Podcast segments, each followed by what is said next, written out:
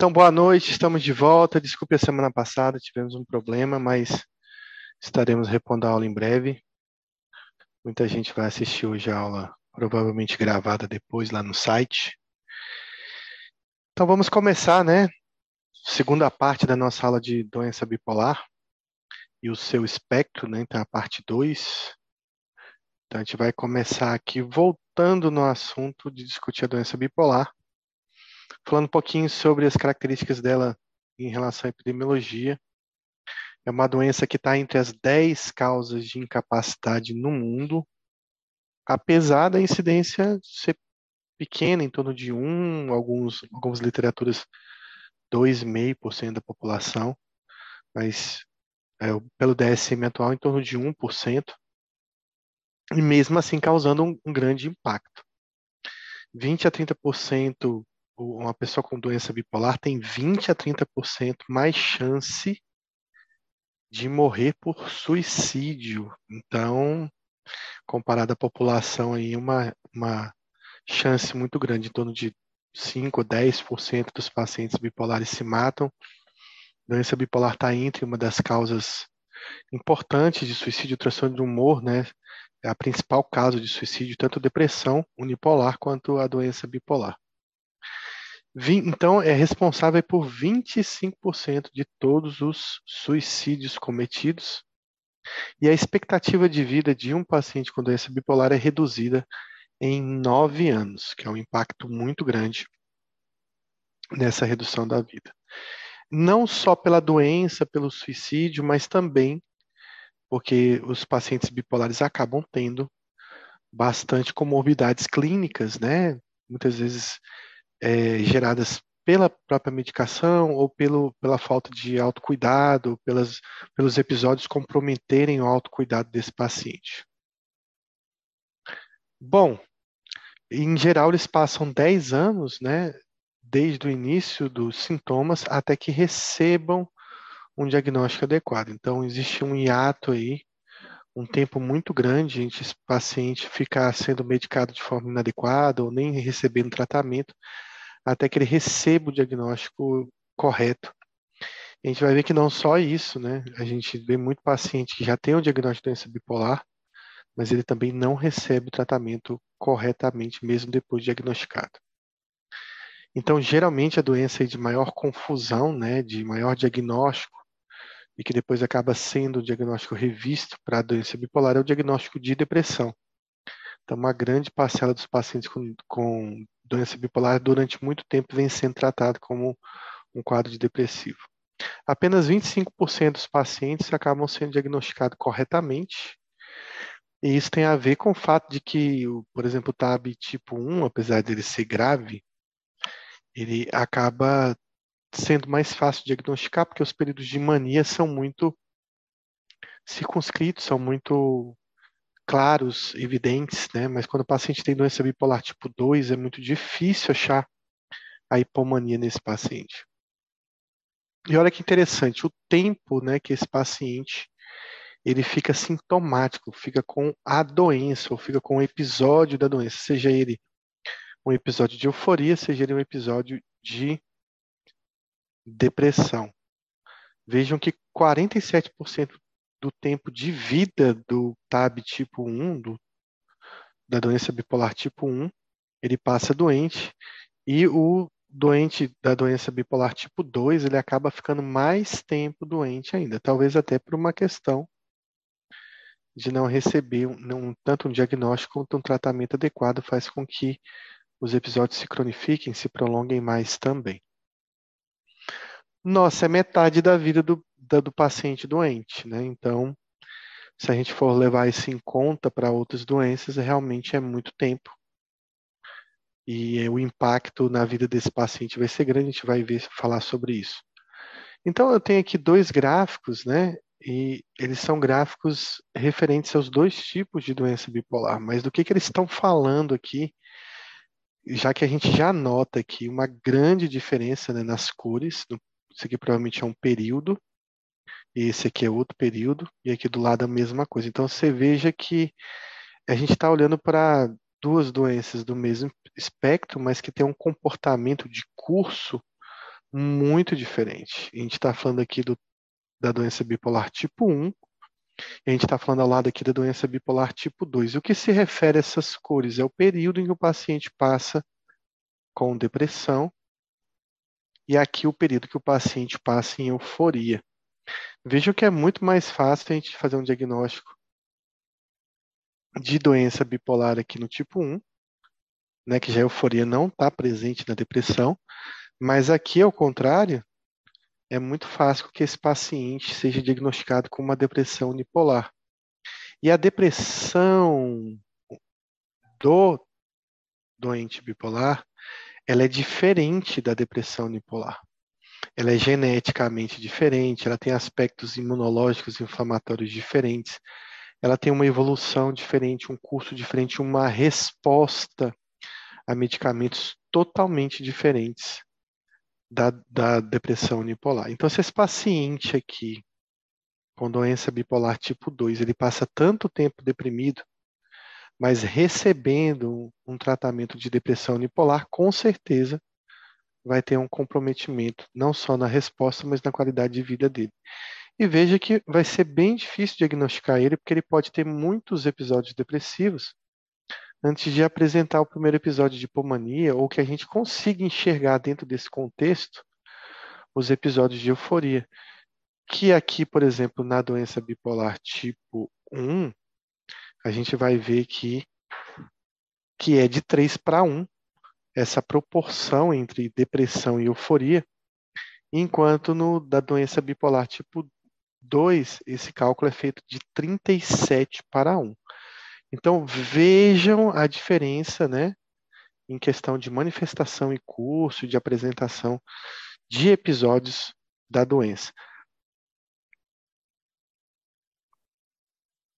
Bom, então tem uma teoria hoje que não é utilizada apenas para doença bipolar, mas para várias doenças, chamado neuroprogressão. Né? Então a gente vê muito, a gente fala muito disso em esquizofrenia, de uma doença do neurodesenvolvimento, né, quando ela começa precocemente, ou nem, nem que ela apresente sintomas precoces, mas provavelmente as alterações já estavam acontecendo no neurodesenvolvimento, na fase de formação do cérebro até os 18 anos. Mas não só isso, né? A gente fala sempre de uma doença neurodegenerativa, né? Que já, que já recebeu, inclusive, o nome de demência, demência precox, que foi um dos primeiros nomes aí cunhados por Kreplin, na verdade, Kreplin imitou esse, esse nome, é, copiou esse nome para descrever a esquizofrenia. E a gente vê isso é muito claro, evidente, não só em testes neurocognitivos, mas em exames de imagem. Uma simples tomografia vai, vai te mostrar a diferença dessa degeneração acontecendo na esquizofrenia.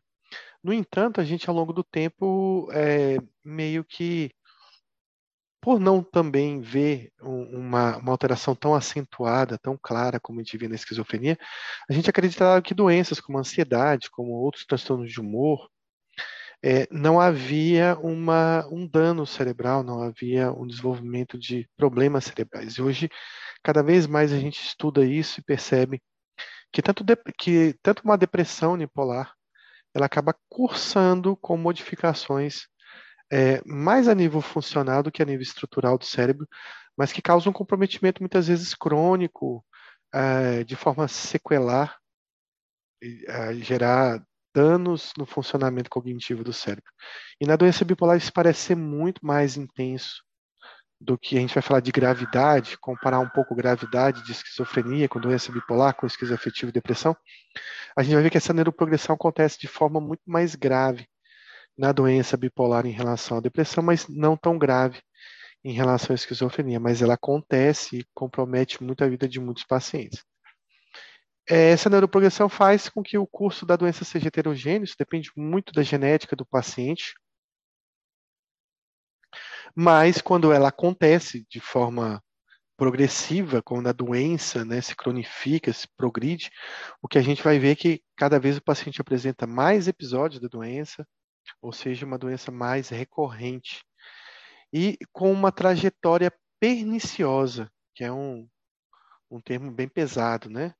Em que ele diz o seguinte, que você vai ter um prejuízo neurocognitivo progressivo, é, uma cada vez mais uma refratariedade do tratamento aos remédios, um limiar cada vez mais baixo para novos episódios, né? A gente sabe que existe as, as doenças, elas são elas acontecem muitas vezes sem ter um gatilho, sem ter um fator exógeno, mas claro que também os fatores exógenos são importantes, eles vão ter menos importância nessa trajetória da neuroprogressão.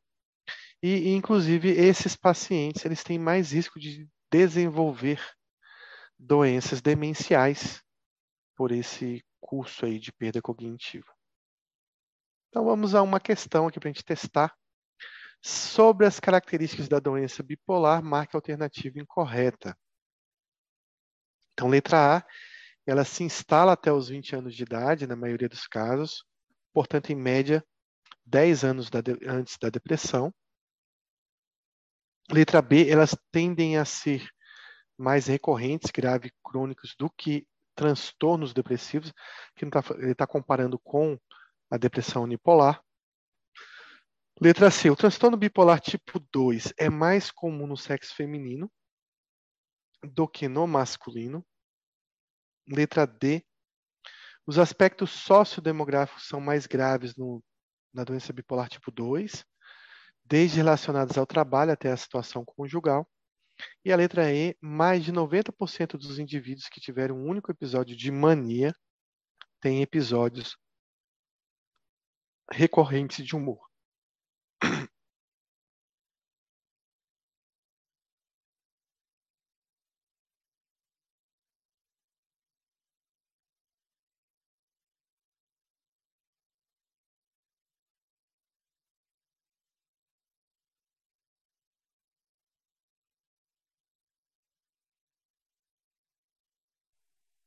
E aí, o que, que vocês acham que está errado nessa questão? Luiz acha que a letra D, que talvez seja mais grave, então, no, no, da doença bipolar tipo 2, é tipo 1, Luiz. A gente viu que lá é, o tipo 2 acaba passando mais tempo doente, né?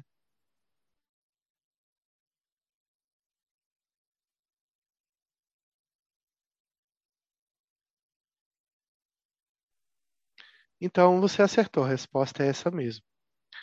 E isso também é muito controverso, varia de literatura, de opinião. Pô, pelo paciente bipolar tipo 2 ter é, mais episódios depressivos, até passar mais tempo doente, é, muito tempo recebendo tratamento inadequado, muito tempo sem um diagnóstico correto, muita gente acredita que isso traga um impacto maior para ele.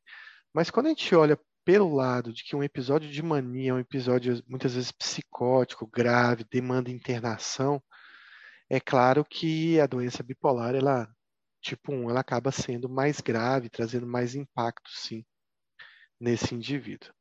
Então, o que a gente tem aqui de informação é, primeiro, que o pico da, de início da doença, em média, quando inicia na adolescência, é 10 anos antes da depressão. Mas a gente vai ver que o pico de incidência de diagnóstico da doença bipolar é, é, também na, no adulto vai ter uma diferença em relação à depressão, que é a depressão em torno de 40 anos, 30, 40 anos, e a doença bipolar um pouco mais precoce.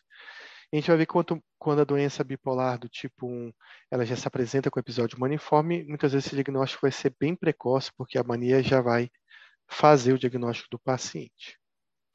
Falando de epidemiologia, o bipolar tipo 1 ele é mais frequente, não tem frequência, ele é igual entre homens e mulheres. Eu uso a seguinte forma para a gente gravar isso, né?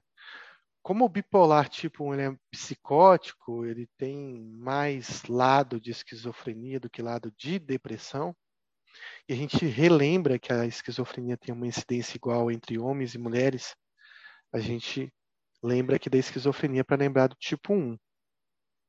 Então é igual à esquizofrenia. Já a doença bipolar tipo 2 é aquela que cursa com mais episódios de depressão, como naquele gráfico que a gente viu.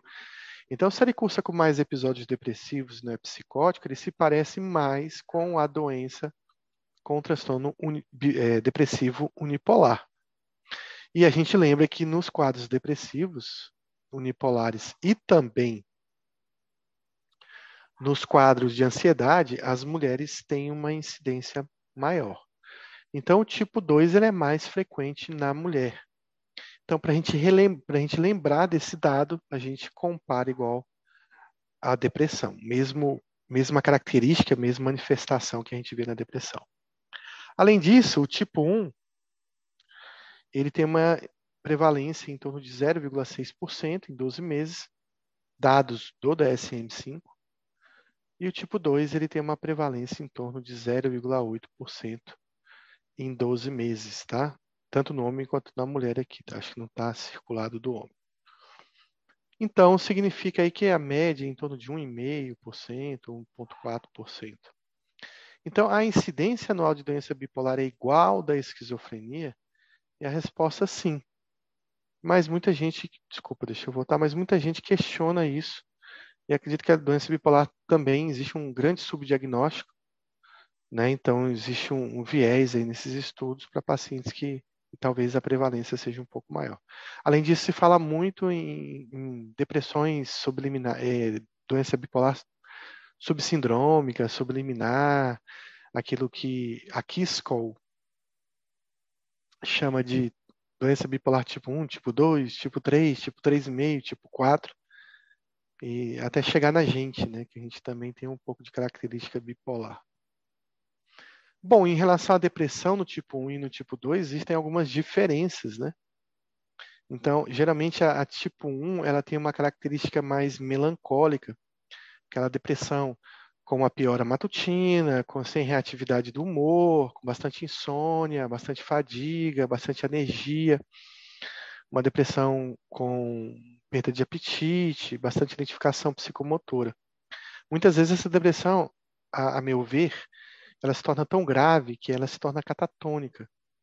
E a gente vê muitos pacientes chegarem no consultório é, sem comer, sem contato com o mundo, sem se alimentar, sem tomar banho, sem dormir corretamente há, há muitos dias, naquele quadro catatônico clássico, né? muitas vezes com rigidez, flexibilidade serácea, às vezes não, ou às vezes com pouco contato com o mundo, com contato com o mundo externo, mas aquela, bem aquela característica catatônica.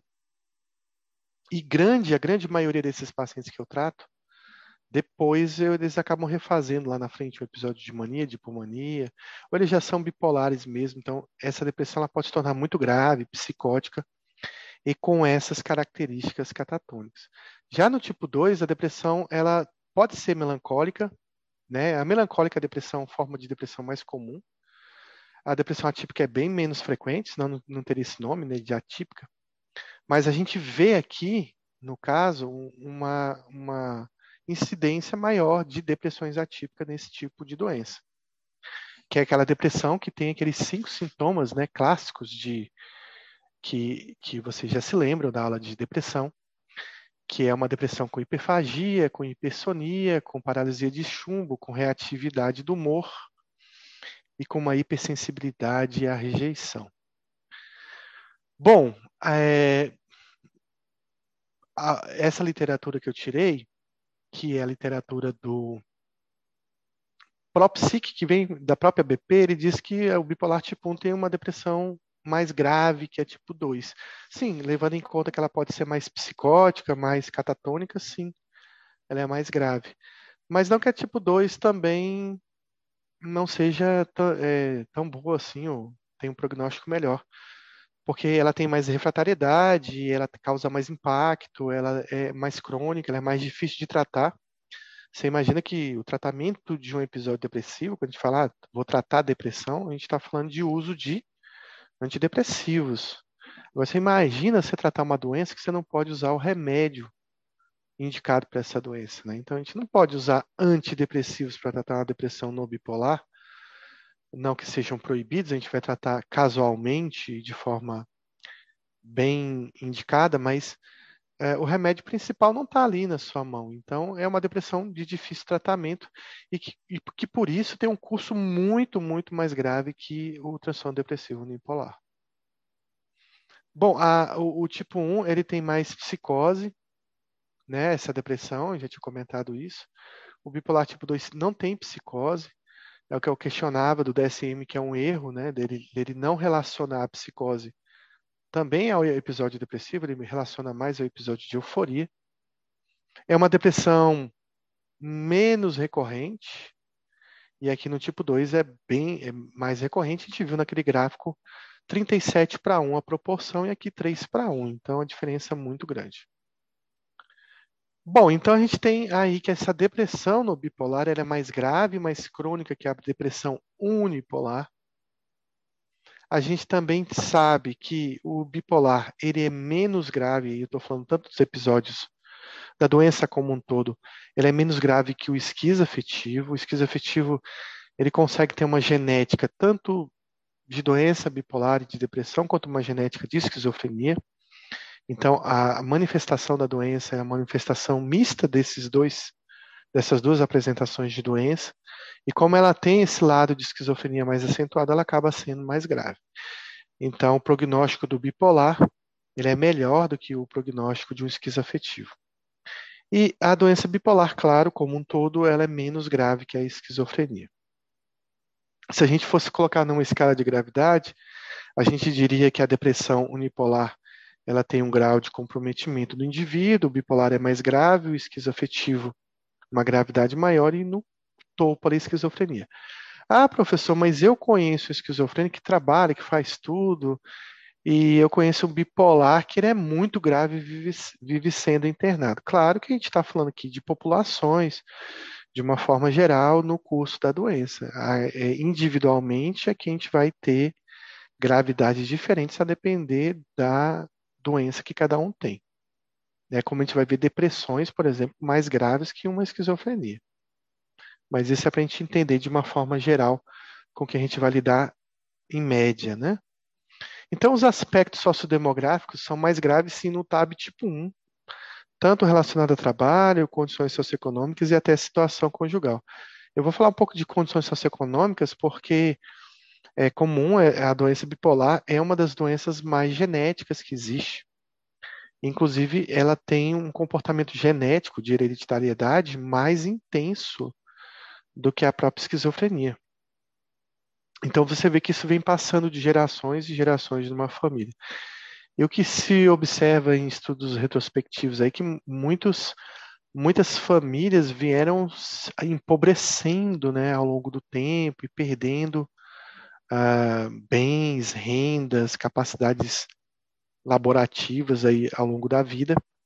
Então, muitos pacientes bipolares acabam evoluindo no final da vida, ou gerações futuras, para condições socioeconômicas mais, é, menores e, e, menos condizentes com o que havia antes. Além disso, a gente vai ver que a situação conjugal, apesar da, da do casamento ser um protetor para esse doente, porque ele vai ser cuidado melhor, mas é difícil para manutenção desse relacionamento. Então, muitos pacientes vão ficar é, solteiros, né, ou, não, ou, ou, ou, separados, não vão conseguir manter esse relacionamento ou nem abrir um relacionamento novo que ele possa manter. Para que a gente discuta melhor, claro, nada melhor do que a gente discutir um caso clínico. Então vamos lá, paciente de 62 anos apresentando há 10 dias, 10 dias, mudança intensa de humor, ficando muito alegre animada, cheia de energia, querendo sair de casa a todo instante, inclusive à noite. Relata que sente vontade de frequentar bares e sair com amigos para beber, hábito que não realiza há mais de 20 anos. Se tornou desinibida e dá cantadas em todos os homens que vê. É, tem dormido muito pouco e disse que não precisa. Às vezes fica irritada quando contrariada, fala rápido e se distrai facilmente. Bom, há três dias começou a dizer que é muito rica e quer sacar todo o dinheiro de um banco para conhecer o mundo todo.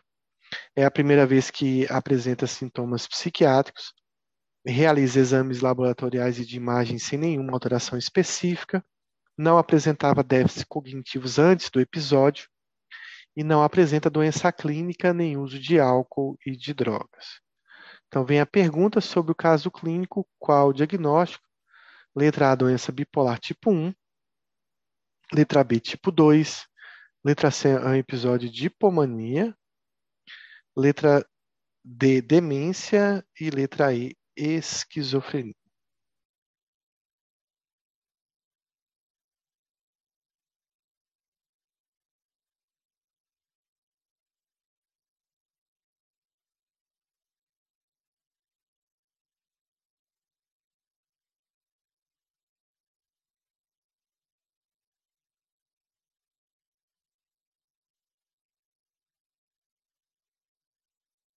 Muito bem, eu vou, eu vou mudar essa questão e fazer o seguinte. É, claro que tem a letra D, ela é meio absurda, né? Apesar de que a paciente tem 60. Ela não é tão absurda, não. Eu vou voltar à idade, se eu não me engano, 62 anos. Mas qual o único diagnóstico aqui que a gente não poderia dar? De todas essas letras, A, B, C, D e E, qual o único diagnóstico que você jamais poderia marcar nessa questão? Então, essa é a minha pergunta agora para vocês.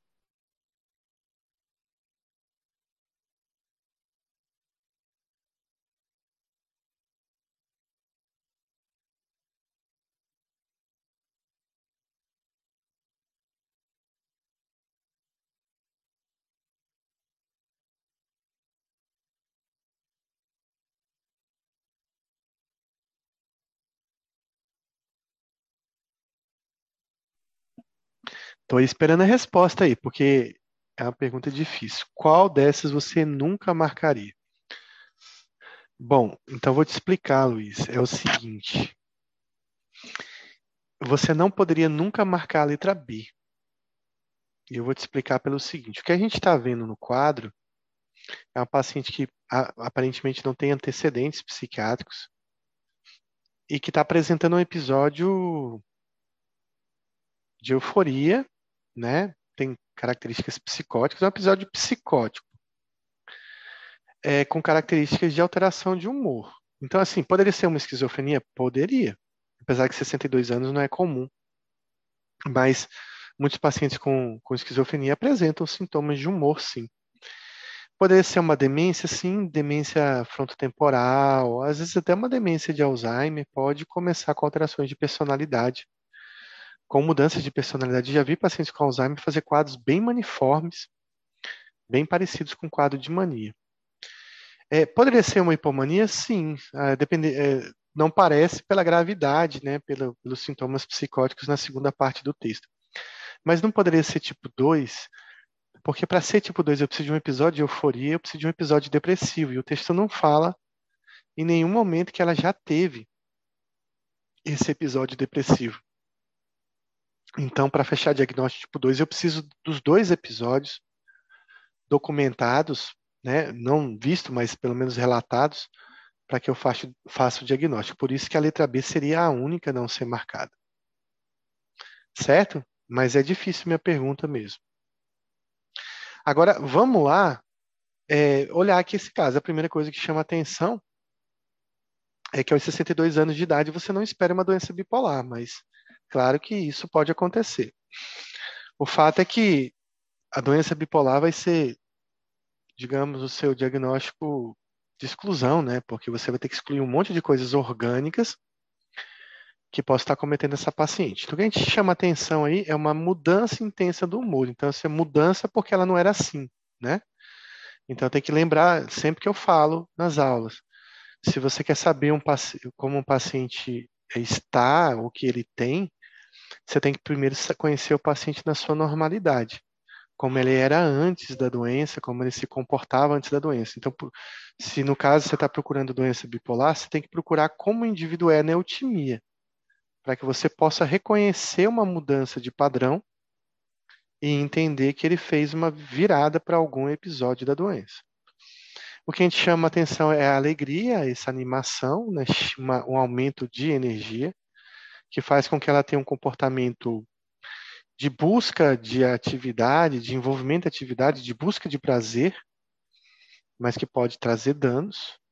Então a gente tem um humor distinto, expansivo e um aumento da energia aí nesse paciente. Há 10 dias, então 10 dias seria é, para a doença bipolar, poderia ser sempre tipo 1 ou tipo 2. Bom, Então, o que a gente vê também é que ela está uma busca, né, um envolvimento em uma atividade que gera prazer. Então, o um aumento da atividade dirigida a algum objetivo, mas, claro, que uma atividade que traz grandes prejuízos. O que chama atenção é ela de se tornar desinibida e dar cantada em todo mundo. Então, assim, se eu fosse olhar o texto até aqui, eu, a depender dessa cantada e de como ela faz, eu já nem faria, falaria que é hipomania, não. Eu acho que eu falaria que já é mania. Porque dela, o comportamento dela já está tendo um prejuízo, uma gravidade muito grande né? A depender de como ela faz, depende muito dessa gravidade aí. É, se é uma indireta ou se é uma coisa muito direta, para que a gente possa definir. Então fica meio que nessa penumbra, a hipomania, a mania, pensando na doença bipolar. Então ela tem um envolvimento excessivo em atividades com elevado potencial para consequências dolorosas. Do que, que a gente está falando aqui dos critérios que existe do, do DSM-5 para definir um episódio de euforia. E até agora eu não tenho certeza se esse episódio de euforia ele é uma hipomania ou ele é uma mania, até porque questão de tempo, questão de gravidade ficou meio nessa penumbra que eu falei. Ah, tem essa parte dela estar tá dormindo pouco, que também faz parte de um outro critério, a redução da necessidade do sono, e a questão da disforia, né, do humor irritado também, que está presente como critério diagnóstico da doença bipolar. Ela fala rápido, então aceleração do pensamento da fala, taquilalia, a questão da pressão por falar e da distração, da distratibilidade, o aumento da hipervigilância em relação à tenacidade, que faz com que esses pacientes sejam bem distraídos. Então, a gente está falando da loquacidade e ali também da distratibilidade, que é comum e que são critérios. Então, ela tem todos os critérios para uma euforia. Aqui que chama mais atenção. Parece que esse quadro começou e ele piorou.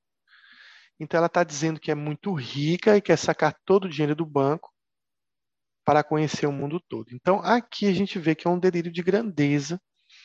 Então, a gente pode agora afirmar que ela está realmente psicótica, existe uma psicose aí, e que se a gente for definir entre mania e hipomania, a gente vai definir mania. Se o paciente ele apresenta um episódio de mania, que não é por uma condição médica ou substância, ele já pode receber o diagnóstico de doença bipolar tipo 1, não necessitando do episódio depressivo. Então, é a primeira vez que apresenta sintomas psiquiátricos, o que é uma coisa interessante para quem tem 62 anos, e a gente vai ficar com essa dúvida na cabeça. Não, mas espera aí, tem alguma coisa, pode ser um tumor, pode ser, sei lá, uma lesão cerebral, pode ser uma infecção, pode ser uma demência. Então, é feita uma investigação nessa paciente, afastado uma condição médica e também afastado demência, e além disso, afastado o uso de substância. Então eu afastei uma causa orgânica, entre aspas, porque tudo é orgânico, eu já posso dar o diagnóstico de doença bipolar tipo 1. Então é isso que a gente vê nesse caso, nesse texto. Então, olha, só para a gente lembrar, claro que a doença bipolar é uma doença de jovens, mas ela pode surgir a qualquer idade, inclusive ela pode surgir na infância. Depois eu vou fazer uma recomendação que eu sempre faço de um documentário chamado Meu Filho Bipolar, que mostra aí como é que é o comportamento da doença bipolar na infância, que é bem diferente do adulto. Então, é comum que seja de jovens, uh, geralmente na faixa dos 20 a 30 anos, mas cada vez a gente está vendo casos mais precoces, talvez seja por conta de um subdiagnóstico. Muita coisa sobre epidemiologia a gente vai conhecer também ao longo do tempo. Bom, e se aparece no idoso, eu qualquer episódio maniforme no idoso, eu tenho que solicitar exames, né? Você pode até incrementar nesses exames que eu estou falando aqui, mas a gente tem que pensar em algum quadro hormonal, e a tireoide é fundamental, até porque você vai medicar esse paciente, muitas vezes com lítio, que tem um comprometimento da tireoide, e de cara você já fica sabendo como é que a tireoide dele funciona de base. Então, hemograma completo, para ver se não tem anemia, alguma discrasia sanguínea. A questão de função hepática e renal, muito importante, não por ser causa, talvez, desse episódio, mas porque também você, de novo, como eu falei, vai medicar esse paciente, ele pode ter tomar remédios que gerem síndrome metabólica, então a gente precisa saber como é que está o metabolismo dele, pelo menos colesterol, triglicerídeos e glicemia, e hemoglobina glicada, claro. A vitamina D eu sempre incluo, apesar de que ela está mais relacionada a processos depressivos. Depressivo, desculpa, eu incluo também. Geralmente nos meus exames é meio que de rotina. Tem que pesquisar infecções cerebrais, e aí dentre elas a mais comum no idoso é, gerando quadros demenciais ou quadros psicóticos, a sífilis e o HIV. E eu tenho que pesquisar uma deficiência de vitamina B12, que está mais relacionada à depressão do que propriamente é, depressão e cognição do que propriamente a, a episódio de mania, mas é importante pedir. Então, sempre busque causas secundárias quando você está com um paciente que tem um quadro atípico ou ele está numa idade não comum para esse episódio. Também, nesse paciente, eu tenho que de exame de imagem, geralmente eu tenho optado muito mais pela ressonância do que pela TC. É importante realizar testes neurocognitivos, já que você está pensando em demência. E nesses pacientes que vão ser medicados também, sempre pedir um eletrocardiograma de base para a gente saber se ele não tem algum problema cardíaco que possa comprometer o uso de alguma medicação específica. Então, Luiz gostou do documentário Meu Filho Bipolar eu, eu falo isso sempre, que ah, a gente sempre recomenda muita coisa, recomenda filme, mas eu posso te dizer, Luiz, que eh, depois que eu vi o documentário, ficou claro, tão mais claro para mim, enxergar as crianças bipolares que, que traz uma facilidade muito grande pelo, pelo número de casos que o documentário traz e por filmar o paciente em crise, realmente ajuda bastante. Então, eu tenho, acho que é uma pergunta para vocês. O transtorno bipolar é mais comum em países com pessoas com renda elevada? Será que isso é verdade?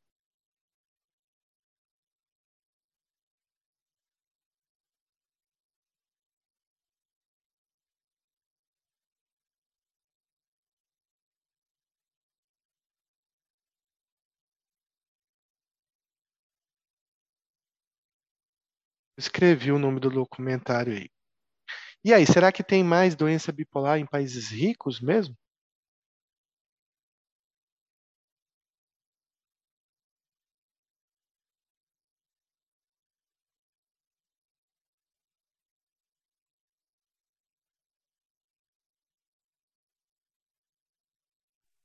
E a resposta é sim, é verdadeiro. Mas isso talvez não retrate a realidade da doença, mas retrate algo que a gente chama em pesquisas epidemiológicas em causalidade reversa, é, que funciona para várias coisas a causalidade reversa. Mas aqui no caso tem duas explicações. Primeiro que o serviço de saúde nos países industrializados é melhor, ah, então muitos pacientes recebem diagnóstico, digamos assim. Uma outra coisa é que possa haver um, um aumento de diagnóstico de doença bipolar em pessoas mais ricas. E a explicação é que existe uma, existia, talvez ainda exista, e isso é bem nítido nos Estados Unidos, a, por exemplo, pessoas mais ricas e brancas receberem o diagnóstico de doença bipolar, mesmo quando eles têm esquizofrenia. Isso pelo estigma da doença, talvez o psiquiatra dê o diagnóstico de doença bipolar meio que para né, trazer um alento para a família. E existe uma tendência em locais onde existe serviço de saúde ruim ou pessoas de baixa renda, e também isso era visto em negros americanos, uma incidência maior de diagnóstico de esquizofrenia em pacientes que tinham doença bipolar. Como eles têm um curso psicótico né, na doença bipolar tipo 1, eles já de cara já recebiam, já eram taxados e estigmatizados de esquizofrênicos e não de bipolares. Então, talvez por isso tenha essa diferença. É, ô Igor, desculpa, eu escrevi, mas não mandei. Agora que eu enviei, eu tinha escrito já, mas aí eu esqueci de dar o enter aqui. Pronto. Eu tinha escrito para você na hora que eu falei, mas acabei me passando aqui de, de enviar. É, Bom, o transtorno bipolar é mais comum em países com pessoas com renda elevada do que com renda mais baixa. O DSM fala aí em torno de 1,4 a 0,7, mas, como eu falei, isso pode refletir não a realidade da prevalência e incidência da doença em si, mas apenas um viés de diagnóstico aí nesses países. Então, outra pergunta aqui: pessoas separadas, divorciadas ou viúvas têm taxas mais altas é, do transtorno bipolar tipo 1?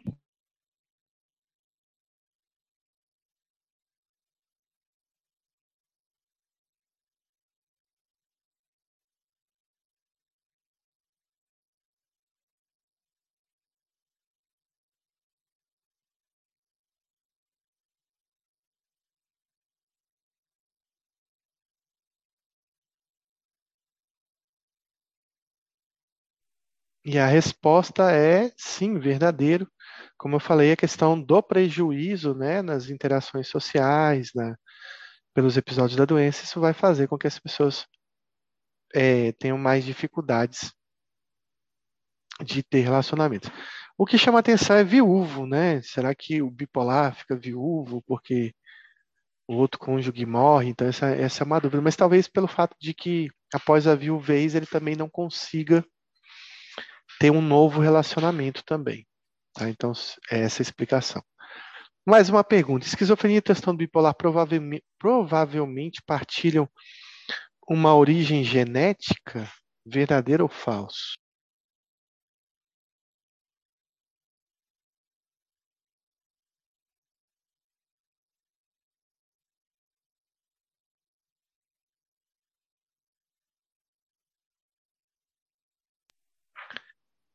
Sim, a gente vai ver realmente um padrão genético semelhante.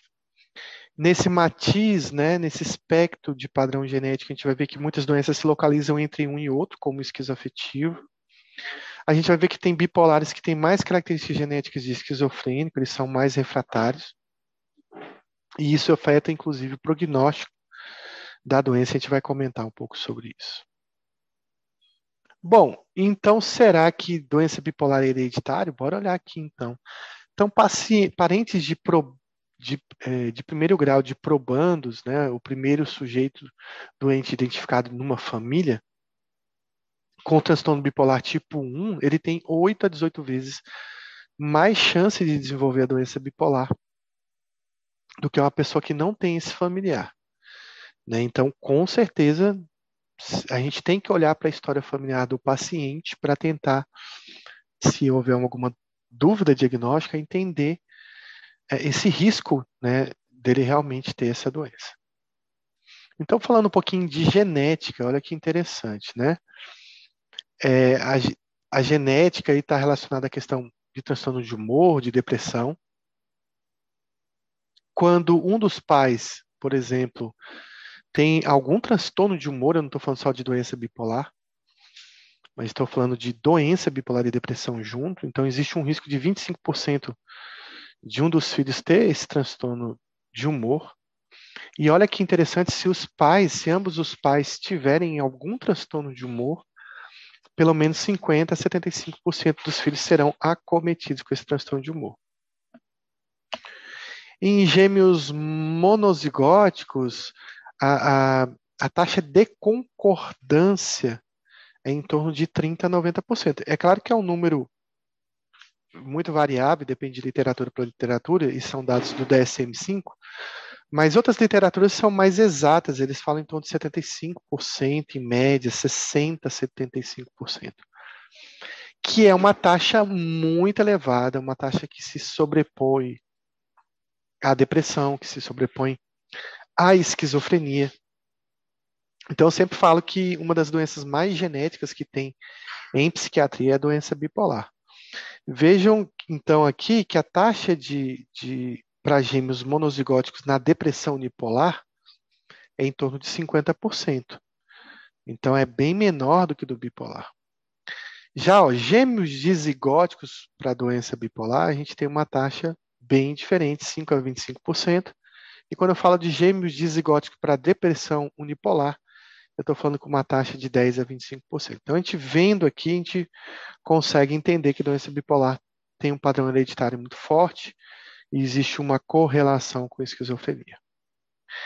Bom, é, quando eu falo de correlação com esquizofrenia, será que isso tem a ver com o tipo de delírio que o paciente tem?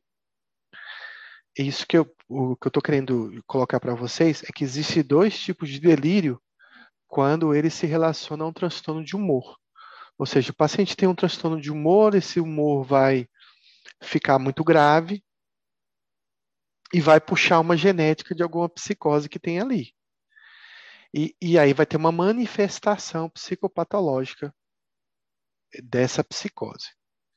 E essa manifestação psicológica, ela pode estar batendo com o humor, ou seja, sendo similar a um padrão que o humor traz, ou ela pode estar distoante, né, do que o humor apresenta. Então, por exemplo, se um paciente está triste, né?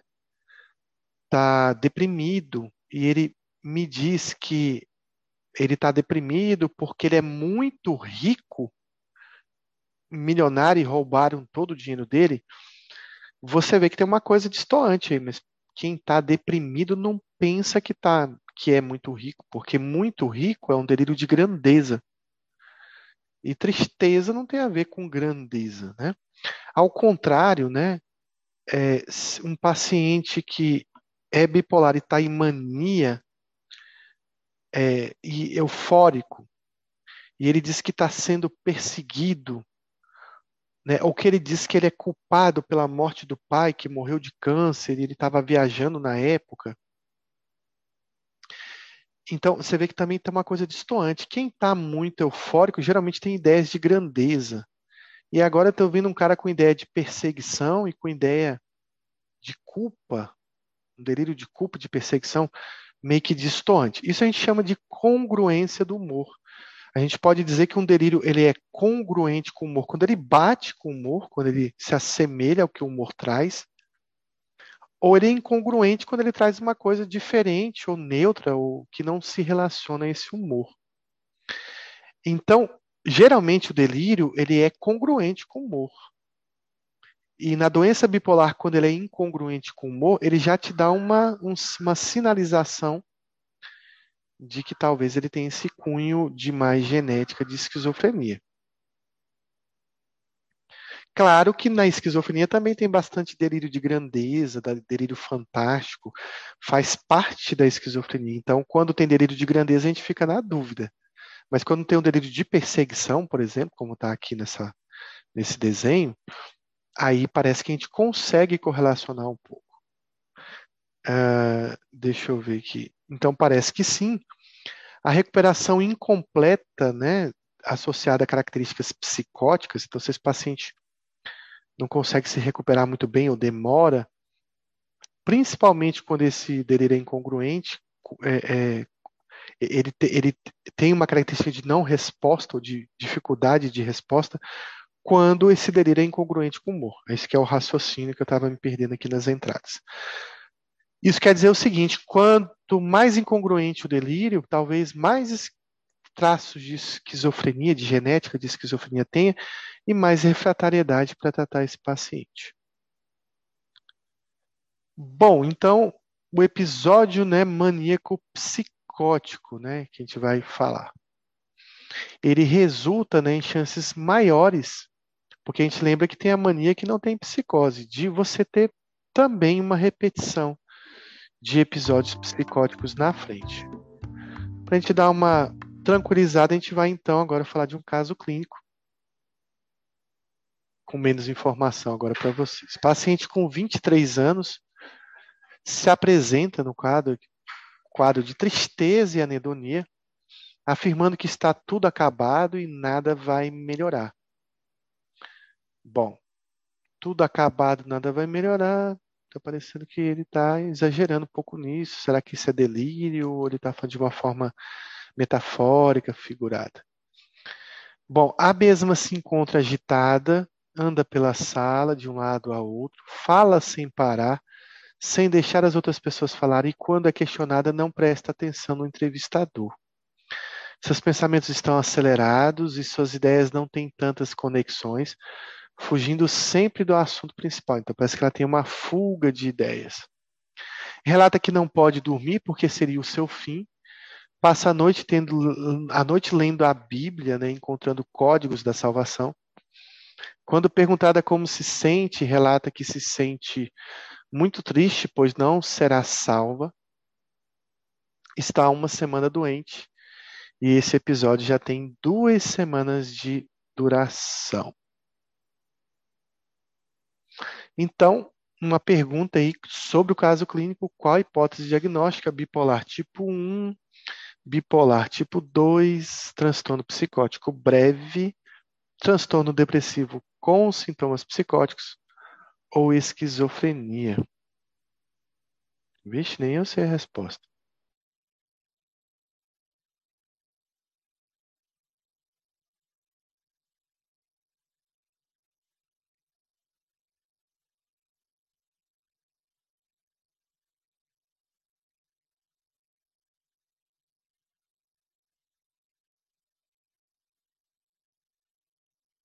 E aí, o que, que vocês acham? Tá meio confuso, né? Aquele caso. Mas tem que marcar alguma coisa. É, Luiz, eu também pensei, eu também pensei que viria essa opção aqui.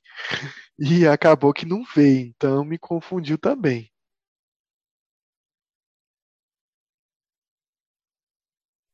Nada melhor que a gente estudar o caso, né? Então, é, é a paciente com 23 anos é, que se apresenta com um quadro de anedonia e, e tristeza. Então, a gente está vendo um quadro de depressão. Essa depressão ela parece ser bem grave e me parece que ela está, inclusive, com um delírio nihilista, né? um delírio de, de culpa, de que está tudo acabado. A gente chama isso de delírio nihilista. Às vezes ele é tão grave que o paciente acha até que morreu, ele vira um cotar mas ele continua sendo um delírio niilista. Uma coisa que chama atenção é que depressão pode dar agitação, sim.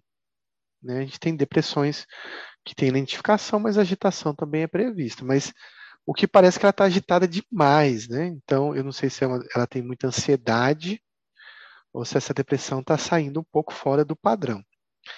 Uma outra coisa é que o paciente, então, ela tem essa agitação e ela tem um aumento da energia. Ela está falando sem parar não deixa as outras pessoas falarem e quando é questionada não presta atenção no, no entrevistador. Então ela tem uma logorreia, uma pressão por fala que não é tão comum na depressão.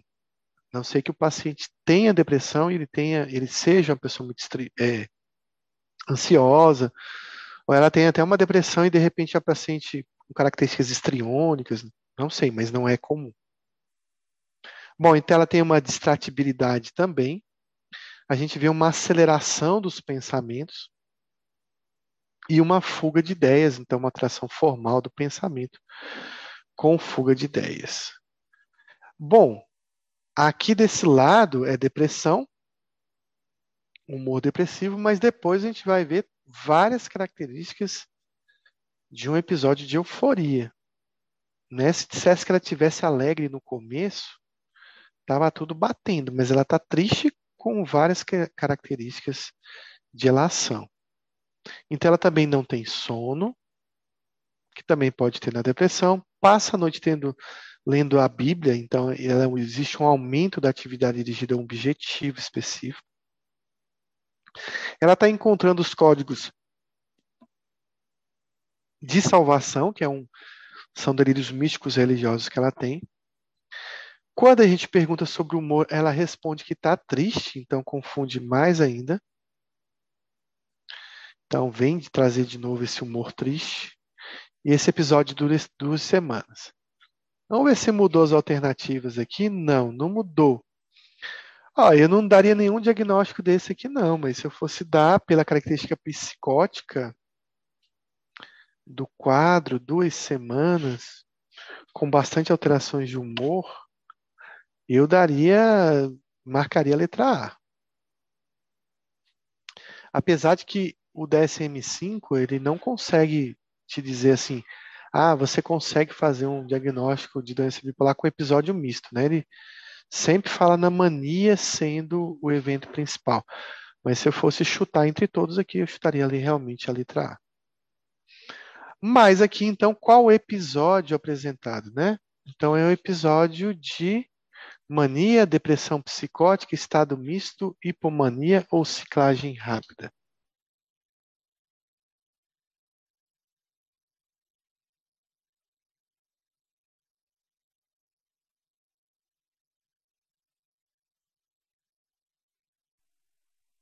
Então, esse é um episódio, né, que a gente chama de episódio misto ou estado misto, que se caracteriza, né, por uma mistura né, de sintomas de um e de outro. Claro que dentro de uma lógica, né? É, por exemplo, um paciente deprimido é, com delírio de grandeza tem que, tem que saber relacionar esse delírio de grandeza para que o humor continue deprimido você dê o diagnóstico de um episódio misto. Existem alguns questionamentos sobre como o DSM escolheu para descrever esse episódio misto.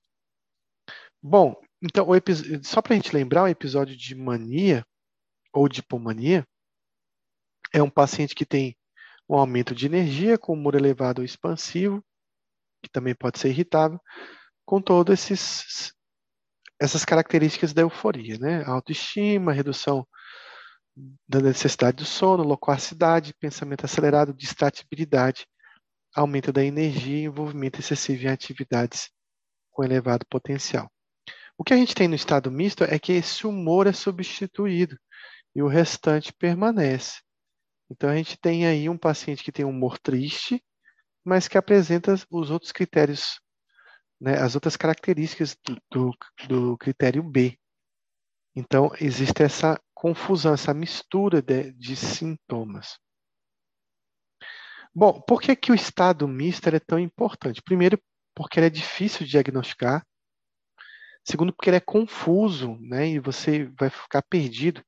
Sempre que você estiver diante de um paciente que você estiver perdido com humor e psicose, pense no estado misto, porque realmente não é um quadro clássico, é um quadro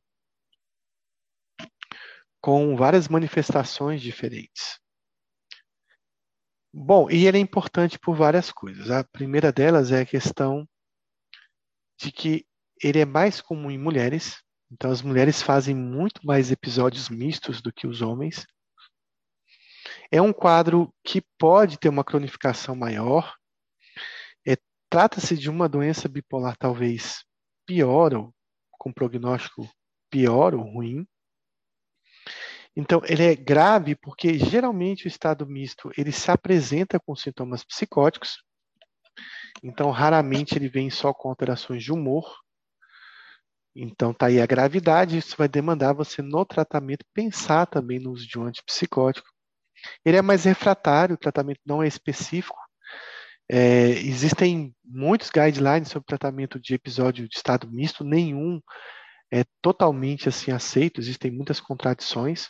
A gente vai falar um pouquinho sobre o tratamento do estado misto. E sempre é um quadro com bastante resistência e refratariedade. Pra você ter uma ideia, por exemplo, o lítio ele tem mais dificuldade de ter ação quando o paciente está com episódio misto. Então, é uma, existe um quadro refratário com menor resposta ao lítio, com melhor resposta a combinações de remédios. É uma condição que não melhora muito com monoterapia. Geralmente, a, a, a combinação de um antipsicótico atipo, por exemplo, urazidona, quetiapina, com o anticonvulsivante, ou risperidona e olanzapina com o anticonvulsivante, como, por exemplo, valproato, a gente basicamente na doença bipolar quase não usa carbamazepina e a oxcarbazepina, nesse caso mais grave, então nem se fala. Então, essas combinações, talvez a combinação mais estudada seja de olanzapina com valproato. Bom, a gente gravou tudo sobre estado misto? Não, a gente tem que falar um pouquinho sobre o tratamento. A primeira coisa é que o estado misto ele responde menos ao lítio. Quando a gente for falar de tratamento de doença bipolar, a gente vai ver que tem várias situações aonde o lítio não funciona tão bem. sendo ele um remédio muito importante na doença bipolar. Vou adi adiantar aqui que o lítio ele não funciona muito bem quando tem psicose na doença bipolar. Ele não funciona bem quando tem ciclador rápido, ele não funciona bem quando tem estado misto. É, não que ele não possa funcionar, ele tem uma resposta menos efetiva do que em outros casos. Mas tem estudos novos mostrando que o lítio talvez teria uma importância nos estados mistos. E eu vou explicar por quê. Como esses estados tendem a cronificar, o paciente tende, tem uma tendência a apresentar novos episódios de estado misto, é um quadro de humor muito tempestuoso, muito oscilante, muito confuso, com sintomas psicóticos. Então a gente imagina que esse é um paciente também que tem maior risco de suicídio. E estudos recentes mostram que o lítio ele deveria ser utilizado mesmo que ele não tenha uma resposta tão efetiva para tratamento dos episódios, ele é efetivo em reduzir o suicídio a longo prazo desses pacientes. Então, essa é uma novidade que eu estou trazendo, um modificador, talvez, no pensamento do lítio, nesses pacientes que fazem é, episódios mistos com muita frequência. Então, a melhor resposta vem com combinações de anticonvulsivante, ácido val e, e antipsicóticos. O valproato é um remédio bastante estudado, os antipsicóticos atípicos também. Você pode combinar qualquer antipsicótico, né, desde entendendo, a meu ver, a gravidade do, quadro. Se é um paciente que está bem psicótico, eu não vou passar ipiprazol, eu vou passar algo incisivo, e eu então vou usar olanzapina ou risperidona.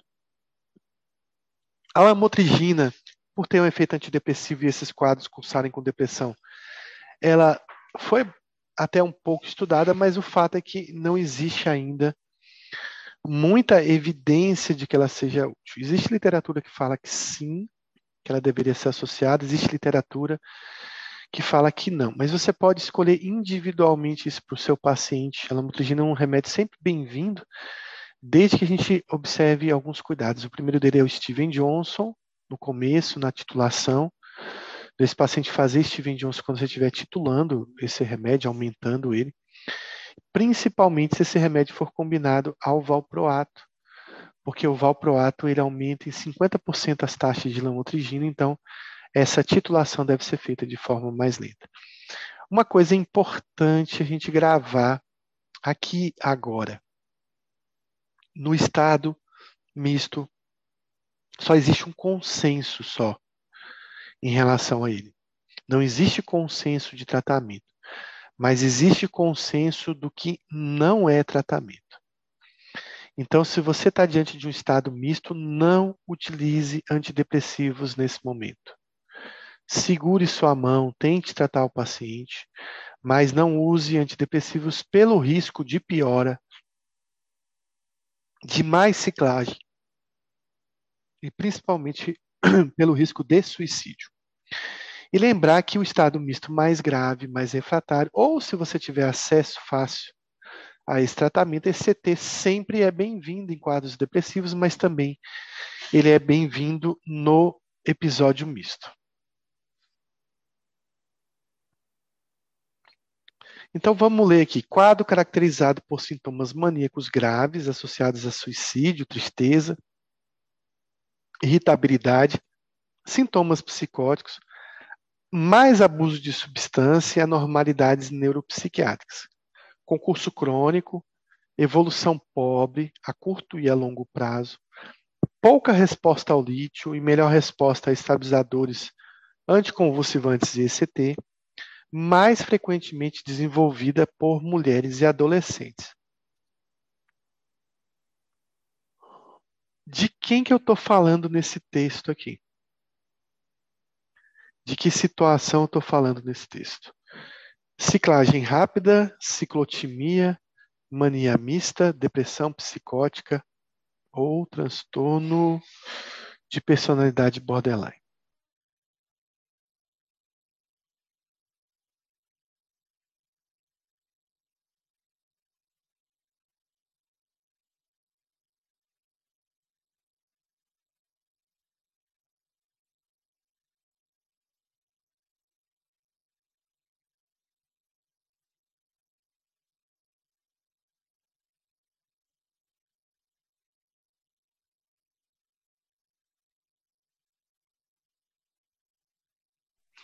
Igor, se você quiser, eu volto a explicar sobre o estado misto, tá?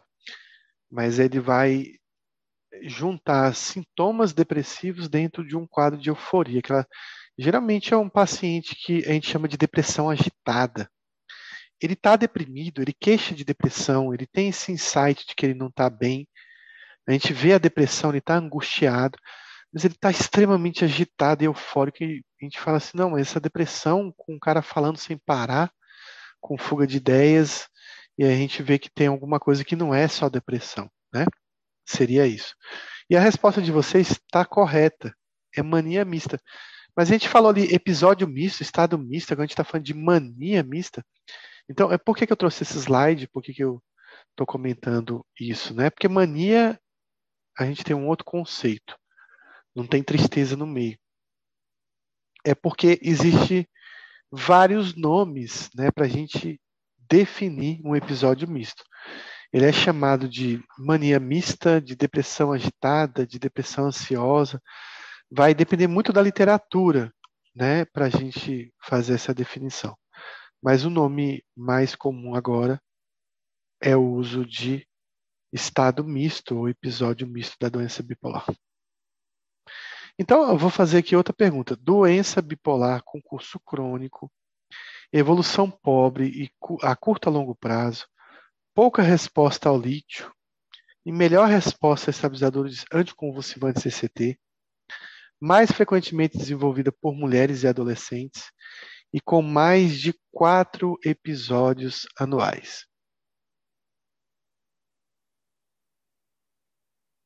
Então, a pergunta é: do que se trata? Parece muito que a gente viu ali no estado misto, né? Mais comum em mulher, pouca resposta ao lítio, melhor é, curso crônico, evolução ruim. Mas aqui tem um adendo, né? Quatro episódios anuais. Então está se tratando do que que a gente está falando? Ciclagem rápida, ciclotimia, mania mista, depressão psicótica ou transtorno de personalidade borderline.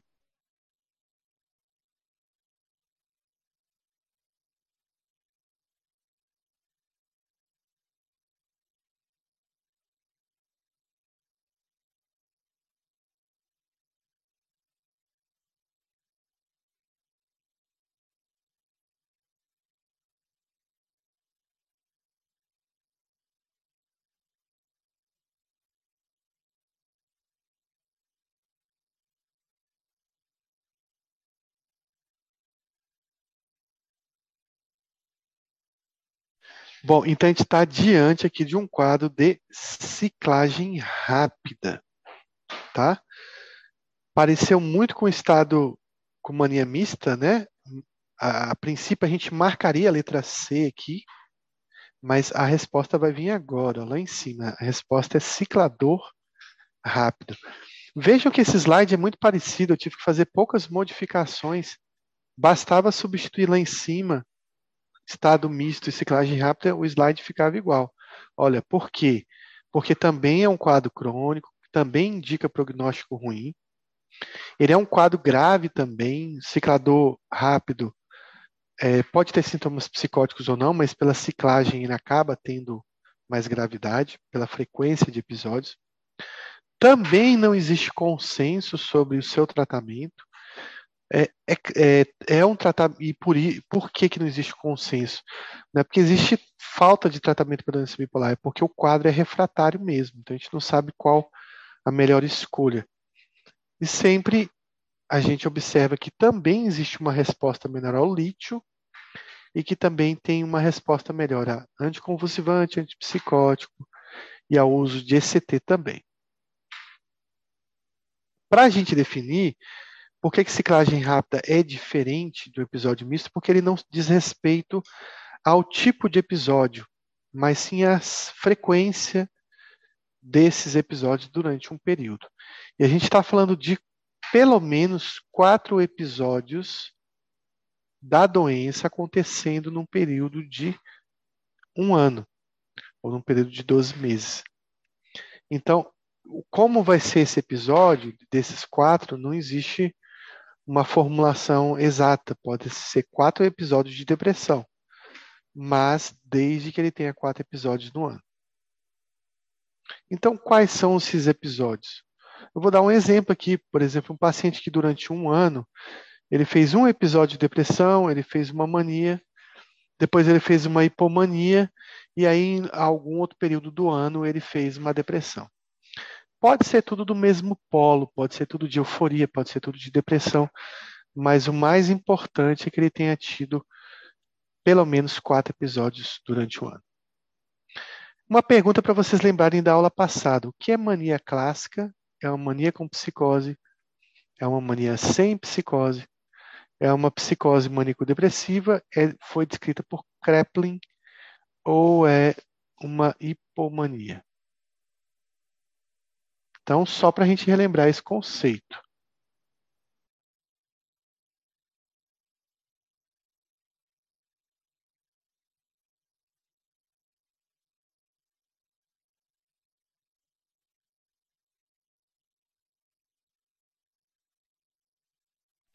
Então, o conceito de mania clássica é um conceito de um episódio de mania que não tem psicose.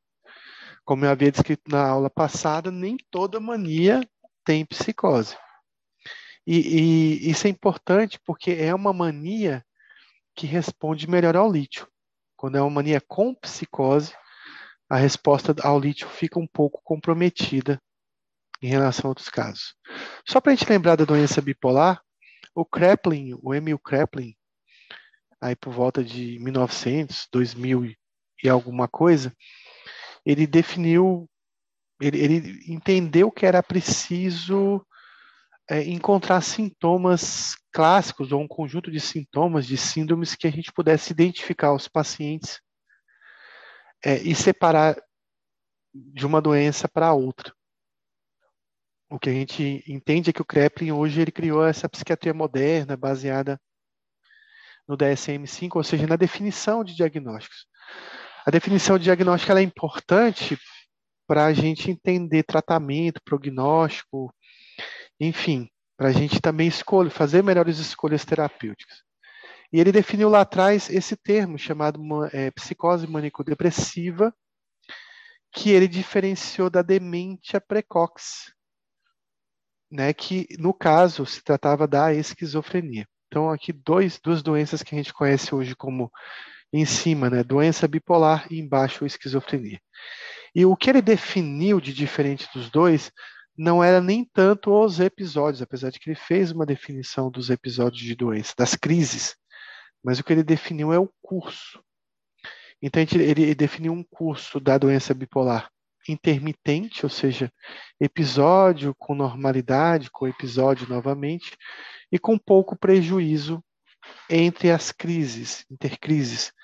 E ele definiu a doença a esquizofrenia como uma doença episódica, mas com uma progressiva perda de funções, perda de capacidades. É claro que a gente vê as duas, as duas coisas acontecendo. A gente vê bipolar não conseguindo se manter na normalidade, ficando com sintomas é, subsindrômicos durante a fase de recuperação de uma crise. E nós vemos também pacientes esquizofrênicos que cursam com, com quase normalidade entre uma crise e outra. E ele também já reconhecia que existia esse tipo de paciente. Mas foi importante ele fazer essa definição, é importante a gente correlacionar também essas definições ao nome dele. Até porque isso às vezes cai em prova também. História da psiquiatria, né? Então, a mania clássica é uma mania sem psicose. Porque ela é tão importante? Bom, ela é importante porque ela tem melhor resposta ao lítio, talvez seja isso, e porque ela não é tão grave quanto uma mania clássica. Então vamos prestar atenção aqui. Todo quadro psicótico tem pior resposta ao lítio. Então, é uma, uma situação onde o lítio ele não age bem na doença bipolar quando existe uma psicose. Então, aqui uma outra pergunta. Em relação ao transtorno bipolar tipo, é aqui em relação ao transtorno bipolar, marque a alternativa incorreta. Indivíduos do sexo masculino são mais suscetíveis a estado de ciclagem rápida e mistos. Indivíduos do sexo feminino com bipolar tipo 1 ou 2 têm maior probabilidade de apresentar sintomas depressivos. Indivíduos do sexo feminino têm risco maior ao longo da vida de transtorno por uso de álcool do que indivíduos do sexo masculino. Entre os episódios, aproximadamente 30% mostram prejuízo importante no funcionamento profissional. E letra E, síndrome metabólica e enxaqueca são mais comuns entre pessoas com doença bipolar. E ele pede para marcar a incorreta.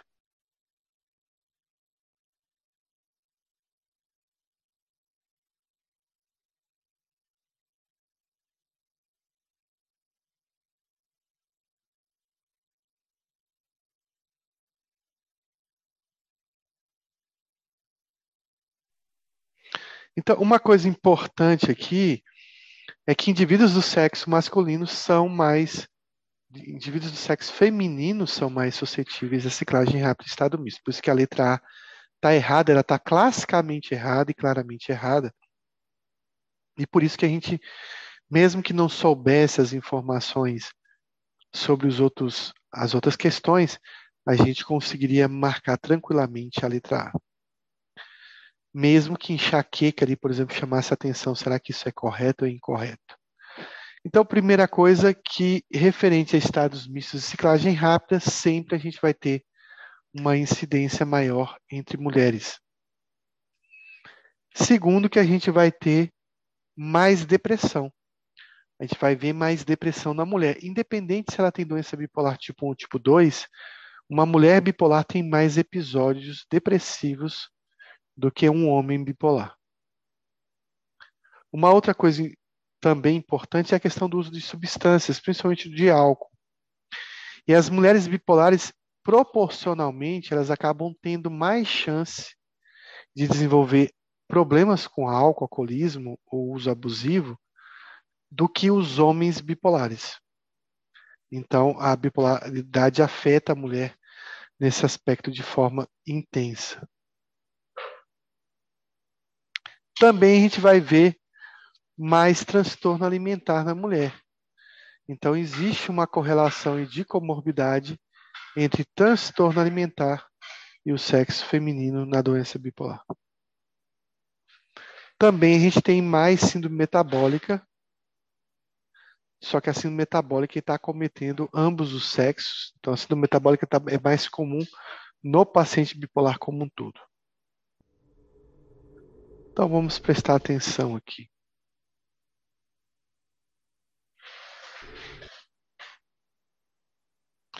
Então, 30% dos pacientes bipolares, eles acabam apresentando né, um prejuízo no funcionamento profissional, no funcionamento social, mesmo no período de eutimia. Não se tem certeza se isso é devido ao uso de medicações, a gente utiliza muita medicação que afeta a cognição do paciente, né, que afeta o rendimento do paciente, mas parece que o remédio tem uma contribuição e você vai ter que rever sua prescrição, mas existe sim um dano é, provocado pela própria doença, como eu já tinha falado antes sobre a neuroprogressão.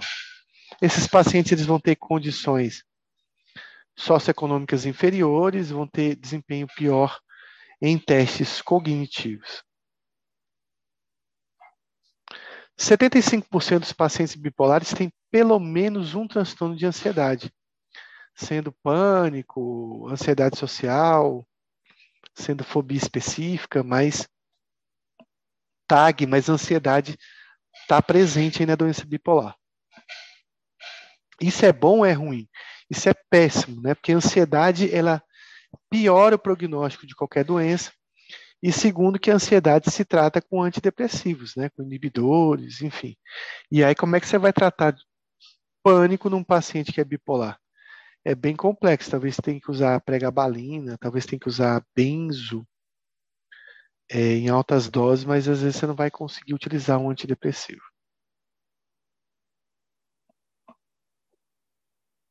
Uma coisa interessante e bem comum na infância é que existe uma associação também com transtornos de impulsos, né?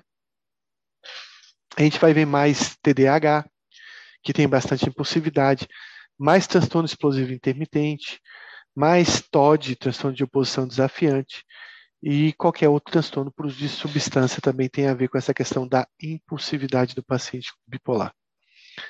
Eles também têm mais taxas de condições médicas, como eu tinha explicado antes, por conta do remédio, por conta de não realizarem o autocuidado também. No paciente bipolar como um todo, é mais comum do que na população geral que eles tenham enxaqueca e que eles tenham também uma síndrome metabólica. A síndrome metabólica está bem também relacionada ao uso da medicação. Então, vejam que interessante, né? Enquanto a gente tem uma incidência de alcoolismo na população em torno de 11, 14%, a depender do país, Aqui a gente tem na doença bipolar 50% dos pacientes já tendo problemas com uso de álcool. Bom, tem diferença do, da doença bipolar 1 para a doença bipolar tipo 2? Nossa, as diferenças são grandes. Então vamos falar um pouquinho sobre o primeiro episódio da doença. O que é o primeiro episódio? É, é o momento que o paciente adoece pela primeira vez.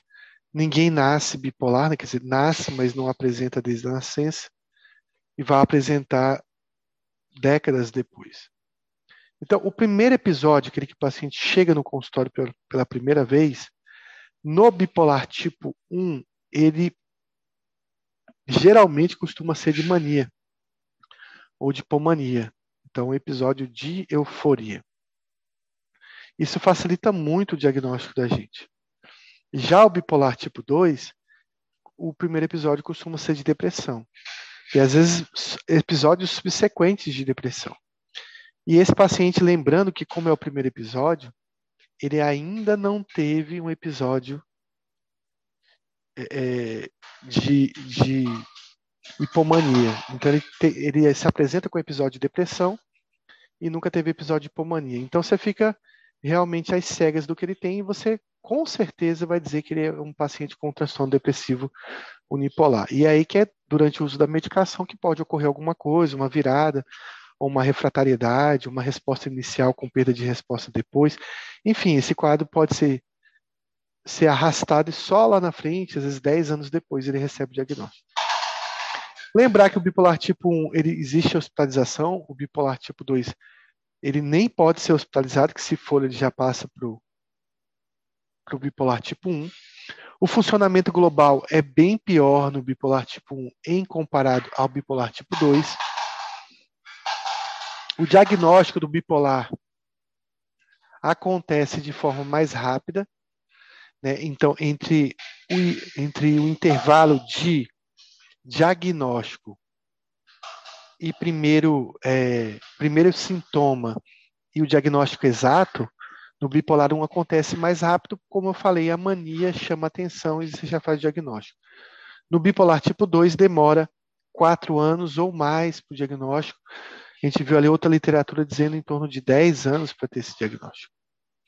Em relação a medicamentos, o bipolar tipo 1 ele usa mais, ele tem mais uso de antipsicóticos.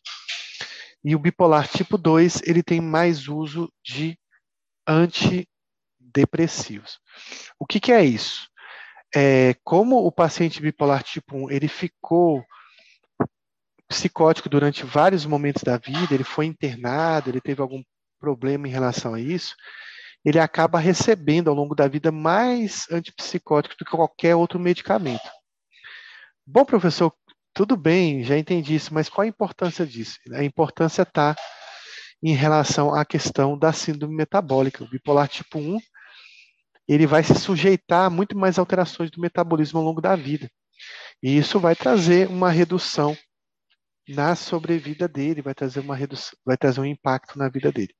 Já o bipolar tipo 2, ele vai receber mais antidepressivos e isso impacta num diagnóstico correto, numa resolutividade do quadro dele, mas pelo menos os antidepressivos não trazem nenhum problema metabólico. é, esses pacientes também bipolares tipo 2, eles têm mais comorbidade com ansiedade.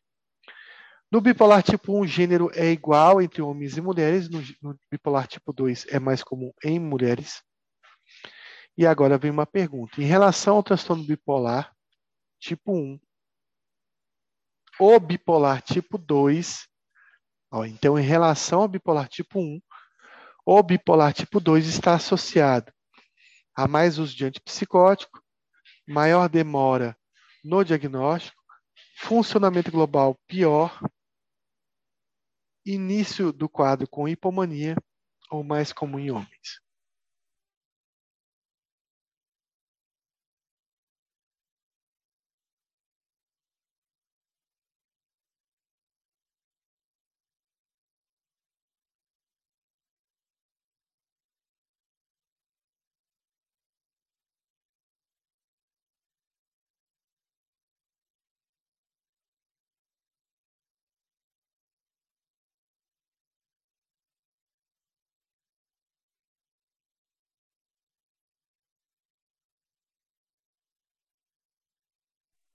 Vou ler de novo o enunciado. Em relação ao tipo 1, o 2 está associado. Então, o que a gente vai escolher aqui é em relação ao tipo 2. O que, que fala mais em relação ao tipo 2?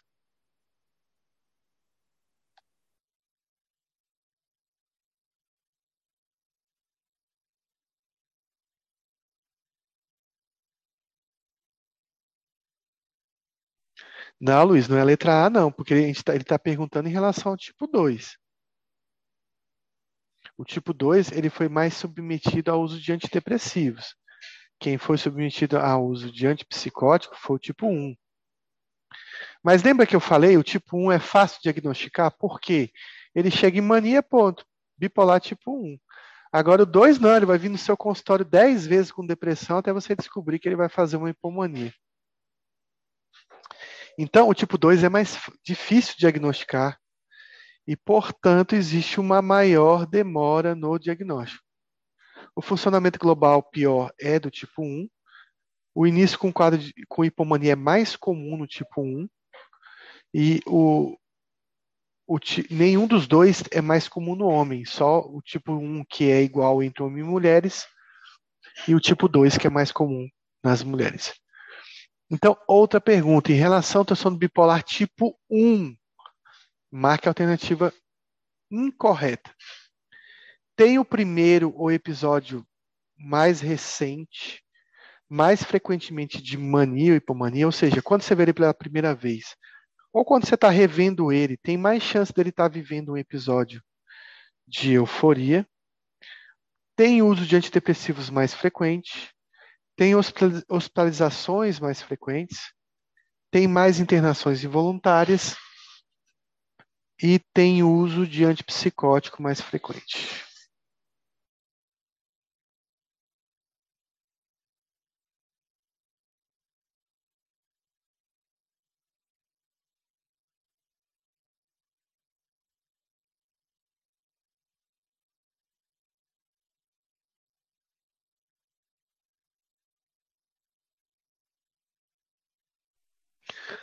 Muito bem.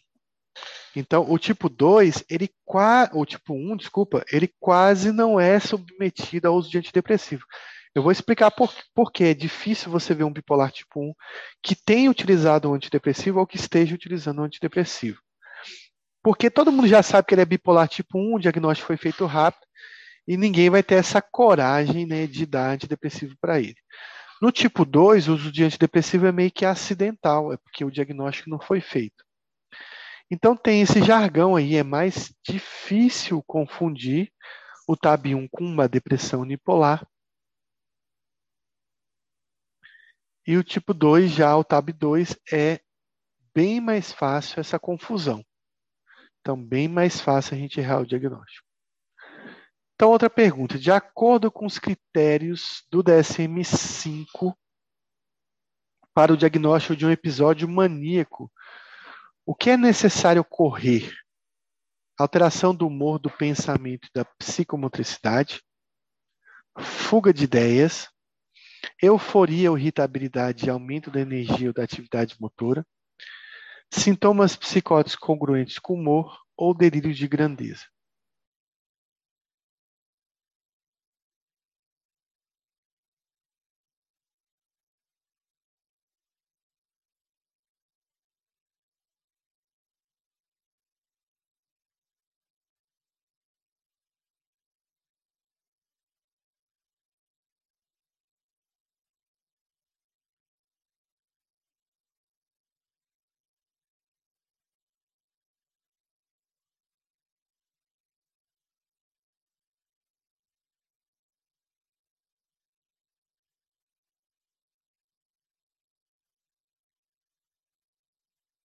Então, uma condição sine qua non para que a gente tenha uma, um episódio de euforia, é, é, de elação, é um episódio de euforia ou irritabilidade, ou seja, uma mudança, um humor distinto, com aumento da, da energia ou da atividade motora.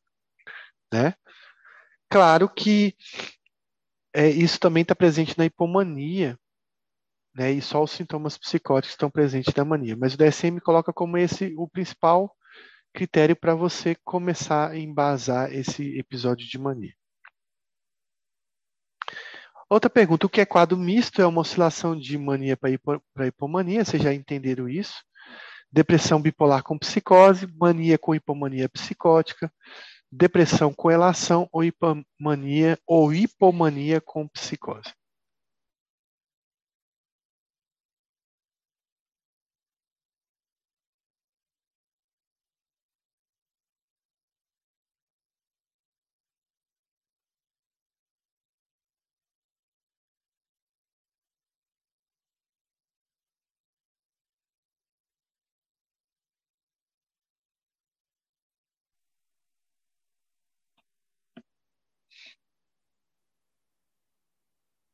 Então a gente tem aí, né, no quadro misto, uma depressão com psicose. Né, uma, desculpa, uma depressão com sintomas de relação, com sintomas de euforia. O que é um ciclador rápido? Também vocês vão responder rápido isso aqui, 10 episódios nos últimos seis meses, seis episódios por, por ano, quatro episódios por ano, dois episódios de mania por ano, quatro episódios alternados em seis meses, claro que a gente sabe que são quatro episódios do ano. Às vezes, quando, se vocês não lembrarem esse número, é só lembrar as estações do ano. Né? Um ciclador rápido é que pelo menos em cada. Claro que não é organizado assim, mas que em cada estação do ano ele está pelo menos doente uma vez. Então fica fácil de, de, de lembrar. Vamos para um caso clínico, então. Estudante de 16 anos é levada ao setor de emergência por seus pais. Ela afirma que nas últimas seis semanas sente que não aguenta mais a pressão na escola.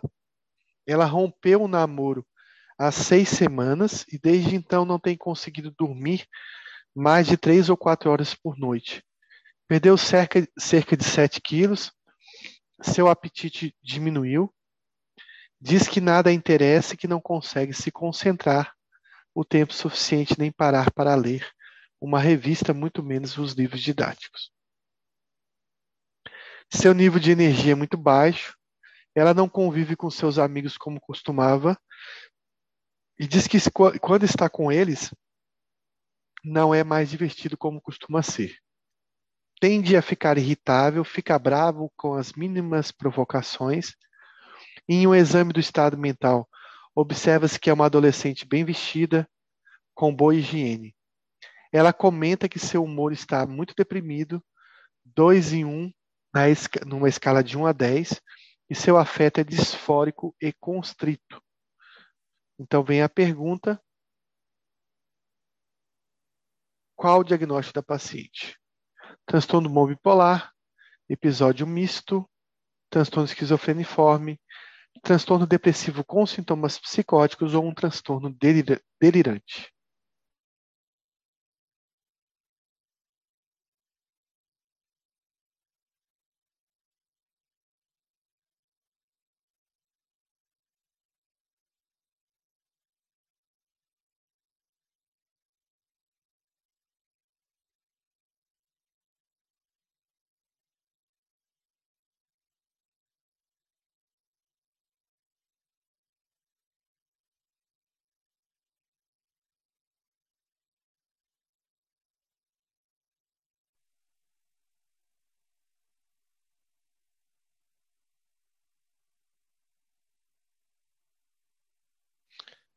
Então, a gente está adiante, vamos olhar o quadro aqui. É uma, uma menina de 16 anos, né? Então, mulher, um início precoce de doença. Tem seis semanas doente. A gente percebe que existe um gatilho aí importante, um estressor exógeno, mas de qualquer forma não é um quadro de adaptação, é um quadro realmente grave, em que o paciente tem uma insônia. É, eu entendi como insônia, não como redução da necessidade de dormir ela tem uma perda de peso, uma hiporexia, e tem uma anedonia importante associado a um desinteresse, né, que ela não consegue se concentrar em fazer nada. Além disso, ela tem um prejuízo da, da concentração, provavelmente uma falta de tenacidade, né, uma distratibilidade, provavelmente. O nível de energia é muito baixo, energia baixa lembra depressão, não lembra um quadro de, de euforia. Ela não, ela diz que não é mais divertida como, como tinha, que não é mais divertido como costumava ser, pelo menos o encontro com os amigos. Então ela mantém essa anedonia, essa não responsividade do humor. Tem uma irritabilidade que é muito comum na depressão do adolescente e da criança ela classifica essa depressão como grave, né? Eu só não vi os sintomas psicóticos aqui. Ah, tá aqui. Bom, ela admite que tem uma voz, né? então ela tem, é, ela está ouvindo essa voz na última semana. É, não fala se é uma alucinação ou uma alucinose, ou seja, se ela tem insight sobre essa voz. E essas vozes têm uma característica importante, que são vozes comentadoras, que são bem características de esquizofrenia, mas que podem estar presentes em outros locais também, em outras doenças. Ela não tem um plano suicida, mas ela pensa em suicídio. Não existe delírio, existe apenas alucinações, mas as alucinações já caracterizam um quadro psicótico. Então, portanto, o diagnóstico é de uma depressão psicótica. Bom, ela não é bipolar, mas ela tem grande chance de ser. Porque quando o paciente tem depressão, principalmente jovem, e faz sintomas psicóticos, isso pode sinalizar para a gente, será que essa pessoa ela não é bipolar? Então, é uma sinalização, mas não é o diagnóstico. Bom, uma coisa interessante é que a gente tem correlacionado muito depressão com PCR, esquizofrenia com PCR, ou seja, várias doenças. Mas vejam que aqui isso é bem nítido, né? Quando a gente fala de, de uma doença caracterizada por muitos episódios depressivos, a gente está falando de um TAB 2, que tem muito episódio depressivo, e da própria depressão. Vejam a diferença do que a gente encontra de PCR num bipolar tipo 2 comparado ao que a gente encontra no paciente que faz depressão bipolar. Então, a, a, isso é gritante, né? E, e a gente vê a importância da proteína ser reativa, talvez até no futuro vai nos orientar a um melhor medicamento nesses casos. Isso quer dizer que a doença bipolar é uma doença inflamatória? Sim, a doença é, bipolar é uma doença inflamatória, mas a gente não sabe ainda correlacionar isso a gravidade, prognóstico, provavelmente quando tem um PCR aumentado, o prognóstico é pior, mas carece de mais evidência científica. Bom, se o primeiro episódio é de depressão, como é que eu vou saber que esse paciente é bipolar? Bom, você não vai saber, mas você tem que olhar para algumas coisas importantes. Primeiro, a história familiar. Se esse paciente tem um histórico, ah, meu tio, meu pai, ele é bipolar, então isso vai lhe chamar atenção para se tratar apenas de um, é, de um diagnóstico da doença bipolar mesmo. Não que você já vai iniciar tratamento com anticonvulsivante, com LIT, etc., mas vai te abrir essa perspectiva de que o paciente é bipolar. Uma coisa importante é saber se ele está apresentando depressão e será que lá atrás ele apresentou outra depressão? Isso é uma pergunta que você tem que fazer. Não, ele nunca teve depressão. Tudo bem, mas lá atrás será que ele teve uma mudança de humor para euforia, então você vai ter que pesquisar isso. E muitas vezes vai precisar de ouvir um terceiro, né, dos terceiros da família, principalmente para poder buscar esses momentos, esses episódios que passaram batidos no passado.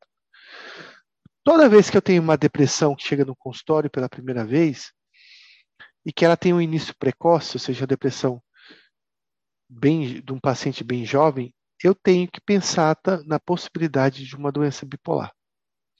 Toda vez que a depressão, a, a depressão também aparece de forma abrupta, eu tenho que lembrar de doença bipolar. Algumas características dessa depressão, elas, depressões atípicas são mais bipolares, depressões sazonais são mais bipolares, depressão com características psicóticas também tem tendência a ser mais bipolar, depressão no puerpério também tem mais tendência a ser bipolar. Psicose puerperal, então, nem se fala. Bom, em relação ao término, o término da depressão bipolar geralmente é um término abrupto. O paciente vinha, vinha mal e de repente melhora da noite para o dia. Também quando você tem um paciente com depressão, que esses episódios depressivos duram pouco tempo, ou seja, uma duração breve, você tem que pensar em doença bipolar. Toda depressão recorrente, toda depressão que responde é, com uma resposta muito rápida, o paciente volta uma semana depois, ele te manda mensagem dizendo que ele está ótimo, tem que ficar de olho nisso. Ou ao contrário, um paciente que não responde rápido, ele apenas não responde, ou responde parcialmente, é um paciente refratário. Ou quando o paciente responde e logo depois ele começa a perder efeito antidepressivo. Também é uma depressão que costuma ter retardo psicomotor, catatonia, e é uma depressão que tem mais características ansiosas. Se você encontrar um paciente que tem todos esses fatores, você pode pensar mais na doença bipolar. E, claro, é, a genética também é importante, história familiar, você tem que pesquisar.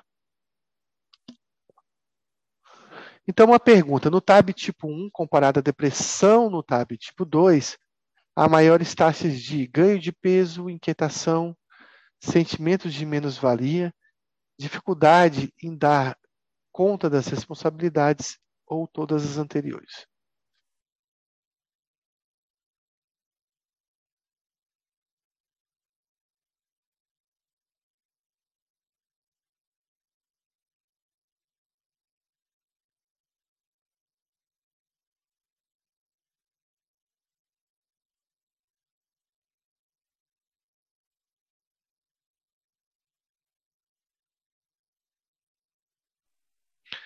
Então, é exatamente isso, Luiz. Todas as anteriores são características de uma depressão bipolar. Maior ganho de peso, inquietação, sentimento de menos-valia, dificuldade da conta das responsabilidades. Então, comparado ao tipo 1, o TAB2 tem maiores taxas de depressão, tem mais ganho de peso, tem mais aumento de atividade motora, tem mais baixa, tem baixa autoestima, com sentimento de menos-valia. Existe um prejuízo funcional importante. Esse paciente tem mais fobias também, não se sabe por quê, mas o paciente do tipo 2 tem mais fobia que a população é, que não tem a doença. E, claro, aí a gente também vê no bipolar tipo 2 uma associação com personalidades do cluster C. Não se sabe por que também, mas a gente vai ver aí mais anancástico, obsessivo compulsivo, a gente vai ver mais personalidade esquiva, evitativa e mais personalidade dependente, mas também não tem uma explicação para isso. A gente pensa que vai encontrar mais borderline, né, do tipo B, mas é o tipo C que é mais frequente. Então, sobre a depressão na doença bipolar, a atípica é mais comum que na depressão unipolar. A melancolia é mais comum que na depressão unipolar. A atípica tem a mesma frequência que na depressão unipolar. A psicótica é menos comum que na depressão unipolar e são raras. Pergunta cabulosa.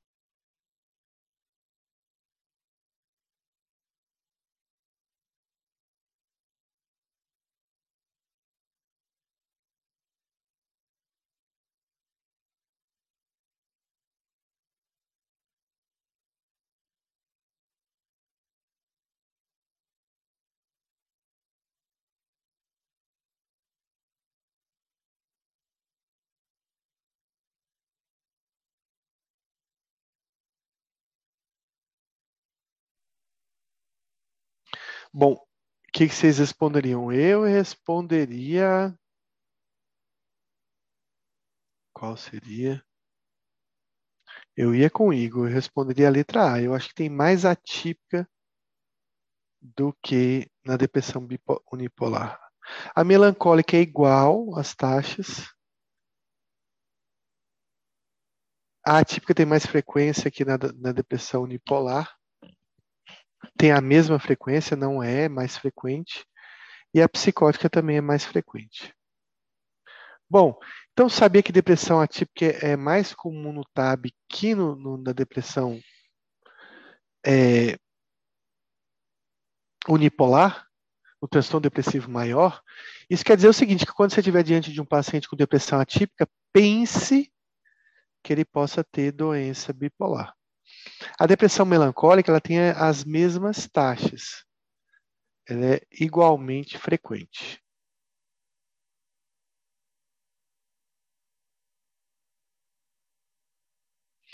Qual a manifestação mais comum da doença bipolar na adolescência? Mania, hipomania, depressão ou sintomas mistos ou ciclador rápido?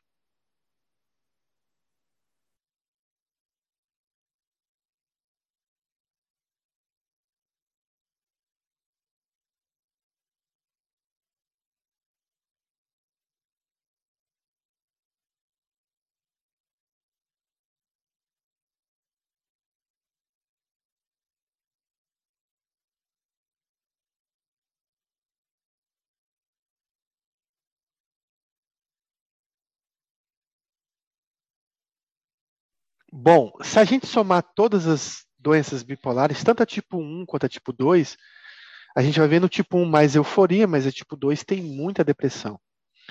Então, se a gente fosse encontrar esse paciente em algum momento da vida, ele tendo bipolar 1 ou tipo 2, a gente vê que os episódios depressivos, somando as duas doenças bipolares, eles são mais frequentes.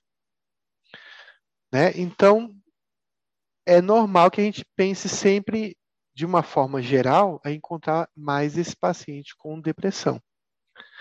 Mesmo que no TAB1, talvez a primeira manifestação seja de mania e euforia. Mas quando a gente pensa que eu vou somar isso, TAB tipo 2, a depressão ganha. Então, saber que na adolescência, em qualquer idade, é, é mais comum encontrar o paciente bipolar pela primeira vez doente com uma depressão, né? E principalmente se for no TAB tipo 2, mas no TAB tipo 1 também pode ocorrer. Então, aqui só para a gente lembrar que no, no, na doença bipolar como um todo, é mais frequente realmente manifestação de depressão no primeiro episódio.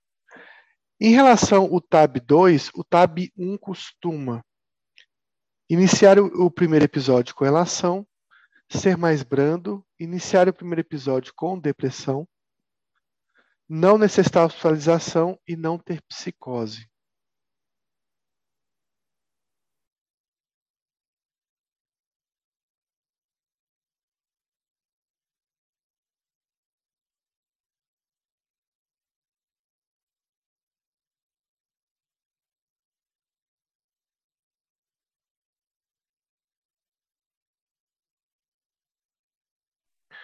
Muito bem, vocês entenderam o processo.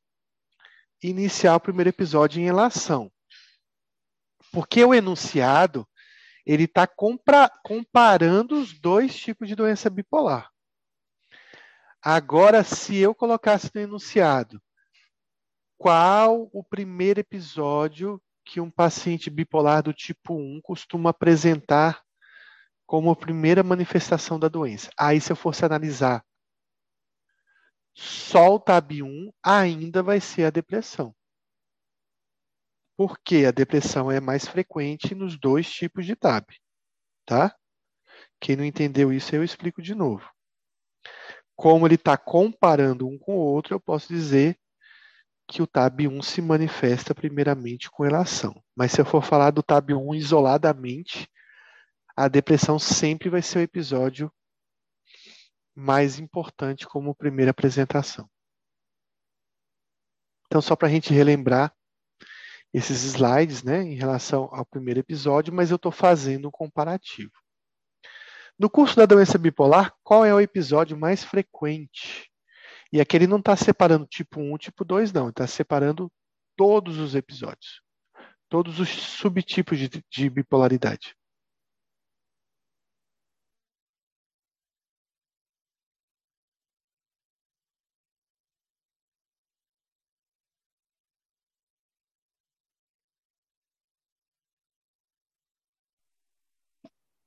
Então, mania, hipomania, depressão, sintomas mistos ou ciclagem rápida.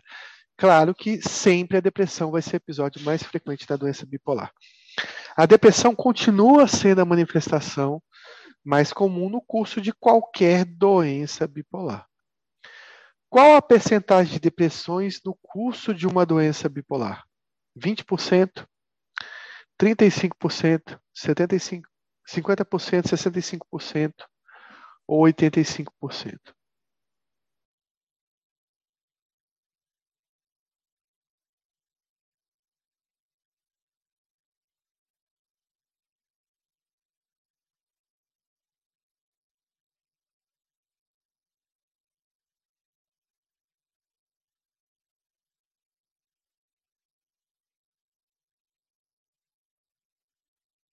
Então vamos ver quem acertou. Ó, a resposta é bem assustadora, viu? 85% das vezes que qualquer paciente bipolar independente, seja um ou dois, 85% dos episódios vão ser de depressão. Então, 85% dos episódios depressivos e eles passam apenas 15% da vida é, com episódios de relação. Lembrando que eu estou juntando as duas doenças bipolares, tá? Então, numa questão de doença bipolar, é importante a gente saber se ele está perguntando do bipolar de uma forma geral, se ele está perguntando do bipolar tipo 1 em relação ao tipo 2, ou sobre uma forma específica de doença bipolar. É sempre importante entender isso no enunciado. Então, os transtornos de ansiedade são comorbidades muito comuns na doença bipolar? E qual o transtorno de ansiedade mais comum na doença bipolar? Pânico, TAG, fobia social, agorafobia ou ansiedade de separação?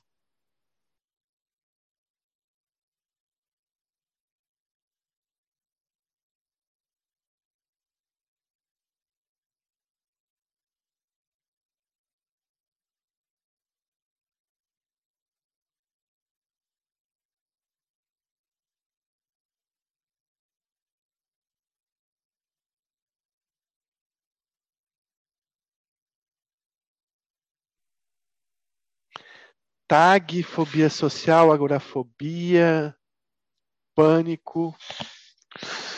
É difícil, né? Eu marcaria pânico, mas não sei. Eu não sei a resposta. Vamos ver.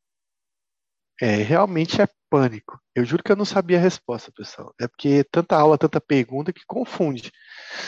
Mas eu chutaria pânico aí mesmo. Mas os outros também são frequentes. O transtorno de pânico é a comorbidade mais comum na doença bipolar. Tá? Então, e, é, e muito difícil de tratar, né? Alguém com pânico e doença bipolar. Você vai ter, eu tenho, eu tenho pacientes com pânico e doença bipolar. Então a gente sempre fica, fica ali usando benzo, usando pregabalina e torcendo para não ser necessário usar o antidepressivo. Vários estudos demonstraram que os sintomas ou síndrome ansiosas são importantes pródromos de TAB. Então, não é só se o paciente chega com depressão que você tem que pensar em TAB, não, em doença bipolar. Se o paciente também chega com transtorno de ansiedade, é importante que você avente a possibilidade de ele estar tá começando aí a doença ou as doenças começando pela ansiedade. Até porque tem uma coisa interessante, a ansiedade ela é mais precoce do que a doença bipolar. E se existem correlações né, genéticas entre as duas, ou, ou o paciente tem uma tendência a apresentar as duas, ele pode começar as doenças apresentando um pânico. Então, isso acontece muitas vezes, a história familiar vai te guiar. Então, o transtorno de ansiedade, particularmente ataques de pânico, foram as comorbidades mais comuns encontradas. O uso de substância eh, são a segunda comorbidade mais frequente na doença bipolar, o que torna esses pacientes bem difíceis de tratar. O paciente bipolar é um paciente meio rebelde, quando ele está em eutimia, ele não quer tomar o remédio porque ele acha que não tem nada, que não vai ter de novo. Quando ele está é, hipomania ou mania, ele não aceita receber tratamento, então, assim, é complicado. E aí, quando o paciente usa alguma substância, como cocaína, como álcool, isso vai causar uma bagunça muito grande no tratamento em relação à adesão, em relação a tudo. Não é uma alteração psicopatológica esperada da mania. Incontinência afetiva, hipobulia, menor necessidade de sono, aumento da libido ou hipercinesia.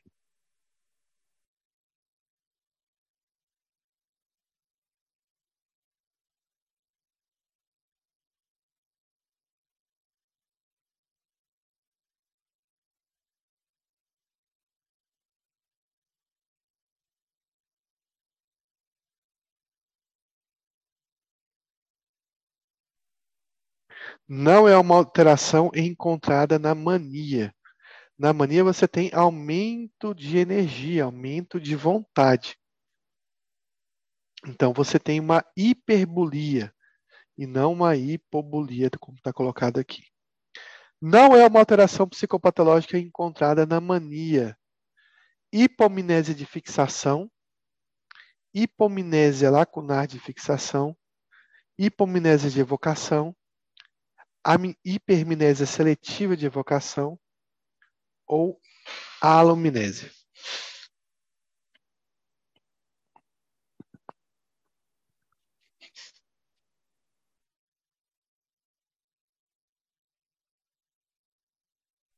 Pergunta bem difícil essa, hein?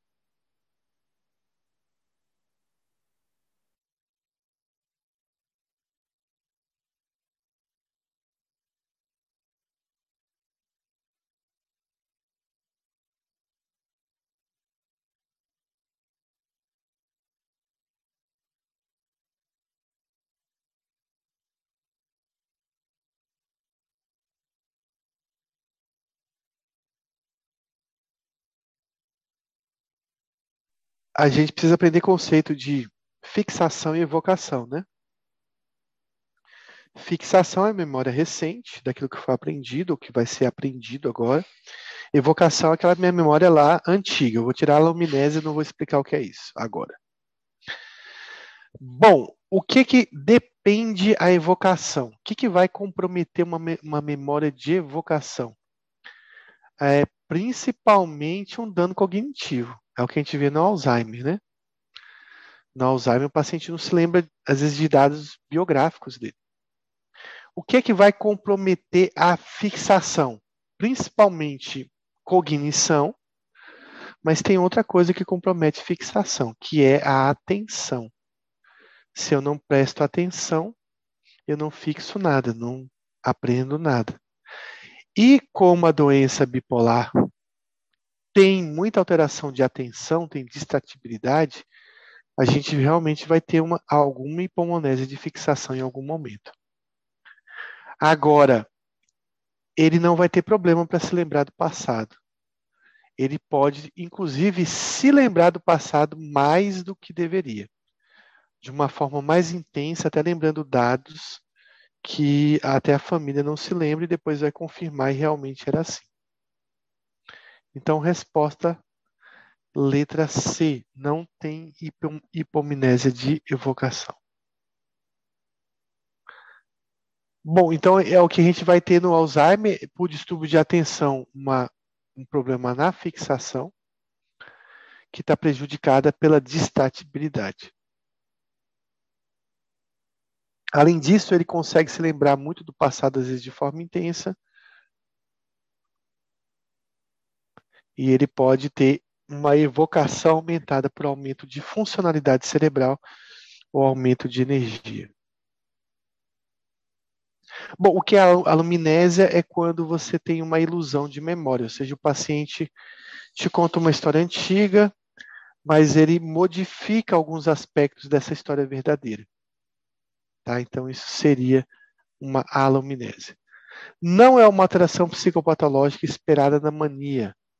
Logorreia, logorreia, diminuição da latência de resposta, atitude expansiva, desinibida e jocosa, fuga de ideias ou delírios de grandeza.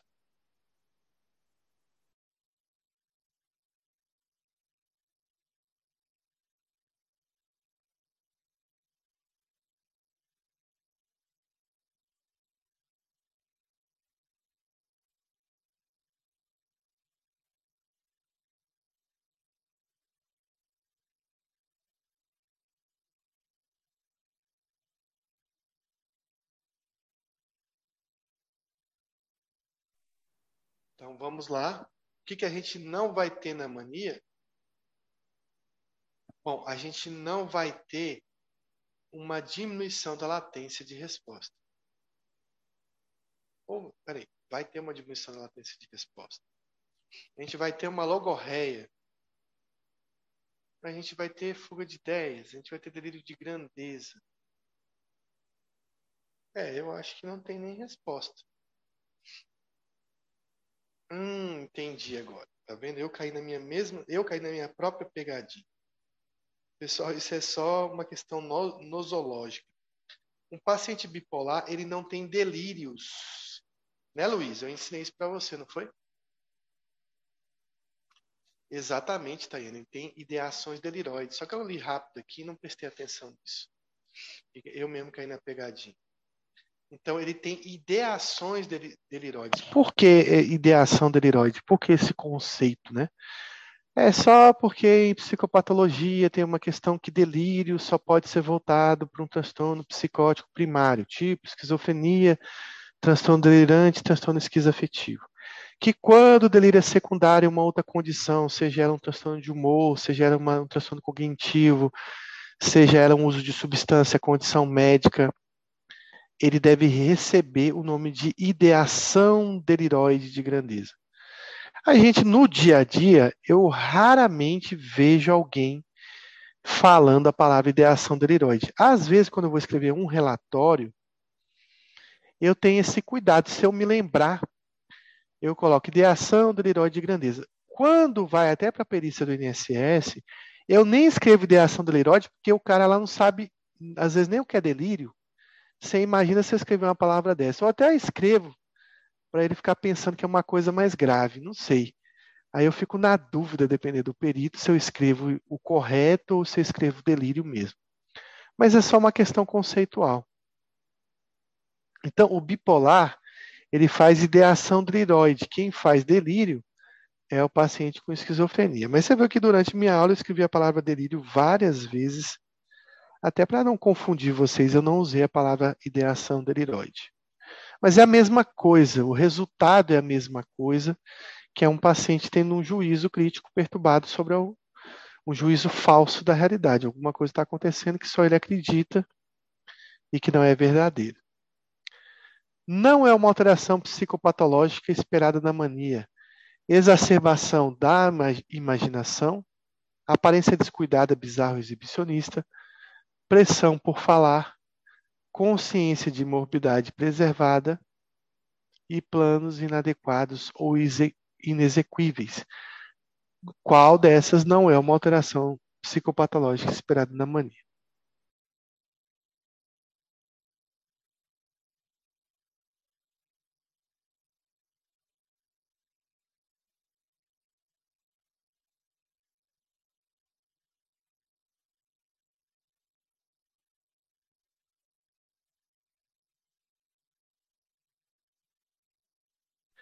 Tem até paciente esquizofrênico que na fase de melhora tem insight. Agora, na hora da mania, o paciente não tem insight nenhum, por isso que é tão difícil tratar. O insight a gente chama também de consciência de morbidade, né? E o paciente mania não tem mesmo.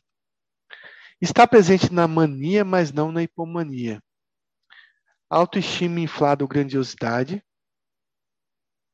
Redução da necessidade de sono, sente-se descansado com apenas três horas. Mais locais, loquaz que o habitual.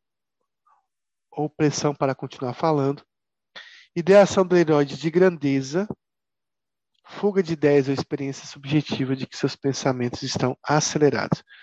O que está presente na mania, mas não está presente na hipomania.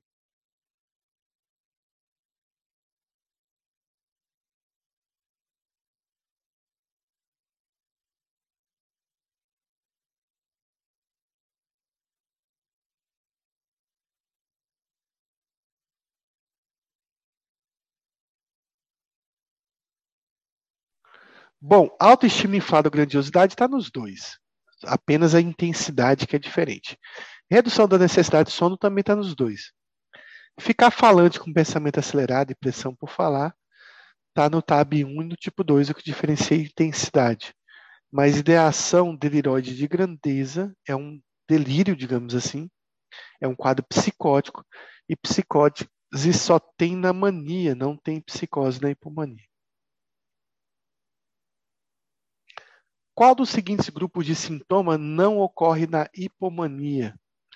Irritabilidade e impaciência, aumento da energia e obstinação, crenças irrevogáveis e indeléveis de poder e místicas, aumento da empolgação e das experiências, expectativas e menor necessidade de sono. Qual dessas não é uma característica da hipomania?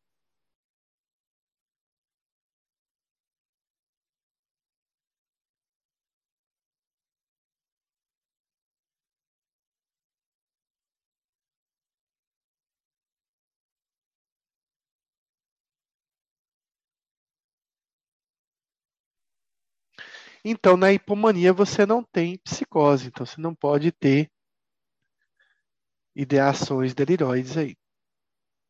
Sobre o transtorno bipolar, marca a alternativa incorreta.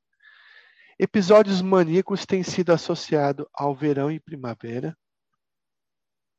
No período de eutimia não se observa prejuízo cognitivo.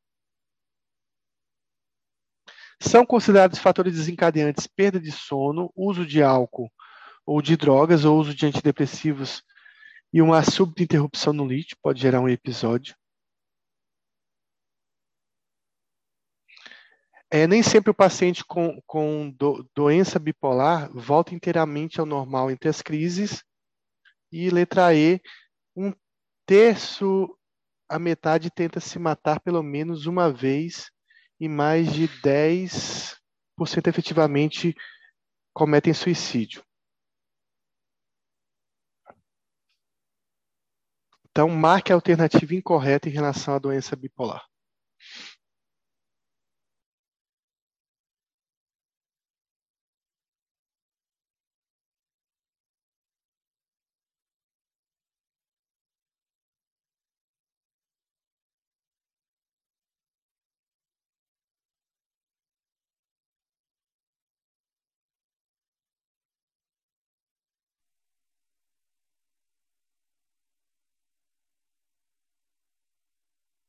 Então, a gente falou da neuroprogressão. É claro que nos períodos de eutimia, principalmente a depender da gravidade da doença bipolar, a gente vai ver que 30% dos pacientes não têm a funcionalidade, têm a funcionalidade comprometida, então esse prejuízo cognitivo vai estar presente.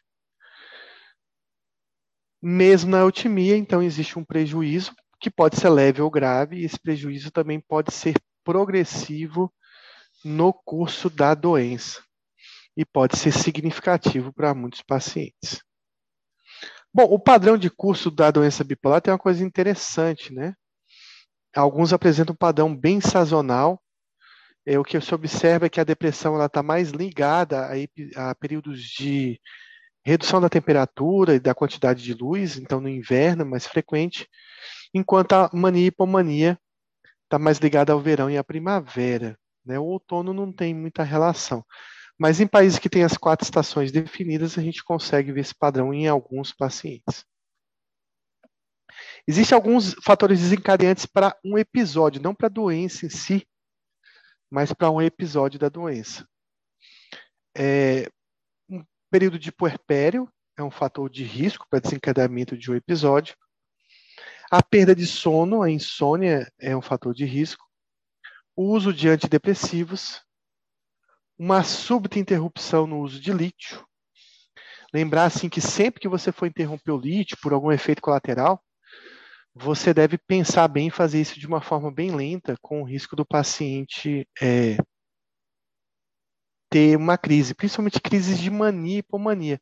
É mais difícil o paciente recair em depressão depois da retirada do lítio, e é mais fácil ele recair nos três meses subsequentes em um episódio de mania ou um episódio de hipomania. Também lembrar que a redução ou a retirada do, do lítio ele aumenta também é, o risco do paciente cometer suicídio, não pela retirada em si, mas porque ele funcionava como um fator protetor. E que o aumento desse risco pode ser de até 20 vezes. Além disso, o álcool e drogas, que está aqui eu não estou conseguindo ler direito, também é um fator de risco, um fator desencadeante de crises. Lembrar o seguinte, né, que muitos pacientes bipolares, isso faz parte de um raciocínio de tratamento, eles têm episódios de depressão, eles têm episódios de mania, de hipomania, mas nessa fase aqui, que você considera que ele está em, em eutimia, ele pode estar tá apresentando sintomas da doença, ele pode estar tá apresentando sintomas depressivos, ele pode estar apresentando sintomas de euforia, e a gente chama isso de um estado subsindrômico, que você deveria tentar eliminar, que você deveria tentar tratar ao máximo e conter esses sintomas para o paciente seguir estabilizado. Muitos pacientes não conseguem sair desse estado subsindrômico, ficam mantendo esses sintomas durante toda a doença. Bom, um bipolar tem 14, risco, 14 vezes mais risco de morte por suicídio. 30 a 50% dos bipolares tentam suicídio apenas, é, pelo menos uma vez na, na vida e 10% cometem suicídio. Então, são taxas bem elevadas. Uma pergunta sobre o transtorno bipolar, marca alternativa incorreta. O início tardio após os 60 anos de idade é considerado raro. Quando o primeiro episódio é depressivo, o paciente será, nesse primeiro momento, falsamente considerado unipolar. Em média, os episódios depressivos são mais numerosos e mais longos do que os maníacos. A polaridade predominantemente maníaca está associada ao início mais precoce da doença. Em grande parte dos pacientes, os episódios afetivos tornam-se menos frequentes com o passar do tempo, pelo menos nos estágios iniciais do TAP.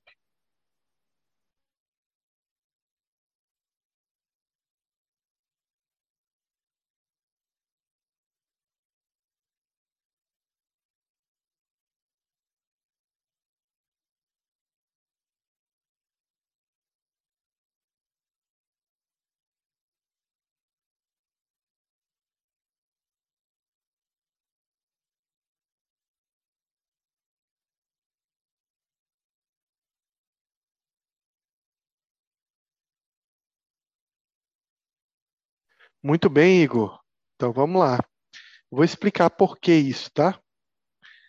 Bom, então o que a gente tem aí no início do curso aí é, um, episódios que vão se, tor se tornando bem intensos e frequentes e, de e depois no final do curso eles vão ficando mais espaçados, mesmo que até de repente no final do curso esses episódios sejam mais difíceis de tratar.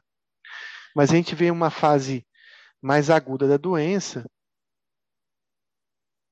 com mais episódios mesmo. Quanto maior o número de episódios prévios, maior chance desse paciente fazer uma recidiva no, no futuro. Então, paciente muito sintomático, você toma cuidado e não ficar reduzindo muito remédio, estabilize ele muito bem, porque tem esse risco de recaída.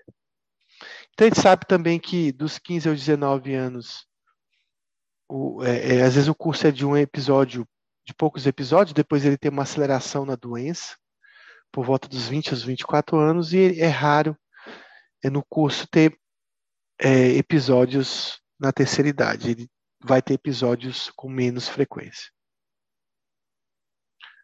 Bom, o episódio depressivo, é, existe uma condição que a gente observa, é que alguns pacientes eles fazem episódios depressivos e depois você sabe que ele vai fazer uma virada maníaca. Né? Ou seja, depois ele vai ter um, um episódio de, de mania seguidamente. Mas o mais comum é a gente vai um episódio maníaco se seguir de um episódio depressivo. Engraçado que isso tem um nome, chama-se virada depressiva. E gente, eu vejo isso em muitos pacientes. Eu não sei, a literatura não traz muito números da frequência disso, mas eu vejo muito paciente. Eu sei que ele vai fazer um episódio de mania, depois ele vai, com a medicação, ficar no meio timia e logo em seguida ele vai adentrar uma depressão. Isso é, é, acontece com muita frequência.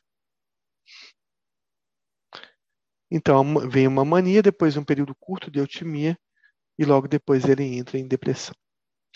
Ah, só para lembrar que esse slide você está querendo. Ah, exatamente isso. Faltou a depressão ali que não tinha mostrado. A depressão é, é a mais frequente, né? É a mais numerosa manifestação da doença bipolar presente aí em mais de 85% das vezes que o paciente apresenta o episódio e também é a manifestação mais longa, né? Então, enquanto o episódio de mania dura em média três meses, quatro meses, né? Uma depressão dura oito, um ano, um ano e dois meses. Então, é uma manifestação mais prolongada. A mania, quanto mais precoce ela surge no indivíduo, mais uso de substância ela vai ter.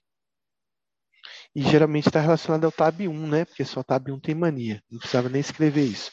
Isso significa o seguinte: quanto mais precoce a doença, mais também maior o risco também de desenvolver uso de substância. Quanto mais precoce a mania também, mais risco desse paciente cometer suicídio no futuro. Deixa eu passar aqui esse slide. Eu acho que faltam aí cinco minutinhos para a gente adentrar a terceira parte. Então, não vou nem começar, vou abrir aí para a gente tirar algumas dúvidas dessa parte de doença bipolar. Claro que vai vir a parte de tratamento, que é muito importante. É... Então, vou abrir para dúvidas para vocês aí. A gente vai falar muito aí dos guidelines, né? Do CAMAT, a gente vai falar muito da minha prática também, como eu vejo algumas situações, que às vezes é diferente dos guidelines também. Então, vou abrir para dúvidas, se vocês tiverem, até dúvidas de repente de algum paciente, para a gente conduzir. E semana que vem a gente volta. Se não tiver dúvidas, eu já vou dar meu boa noite a todos aí, mas vou aguardar um pouquinho.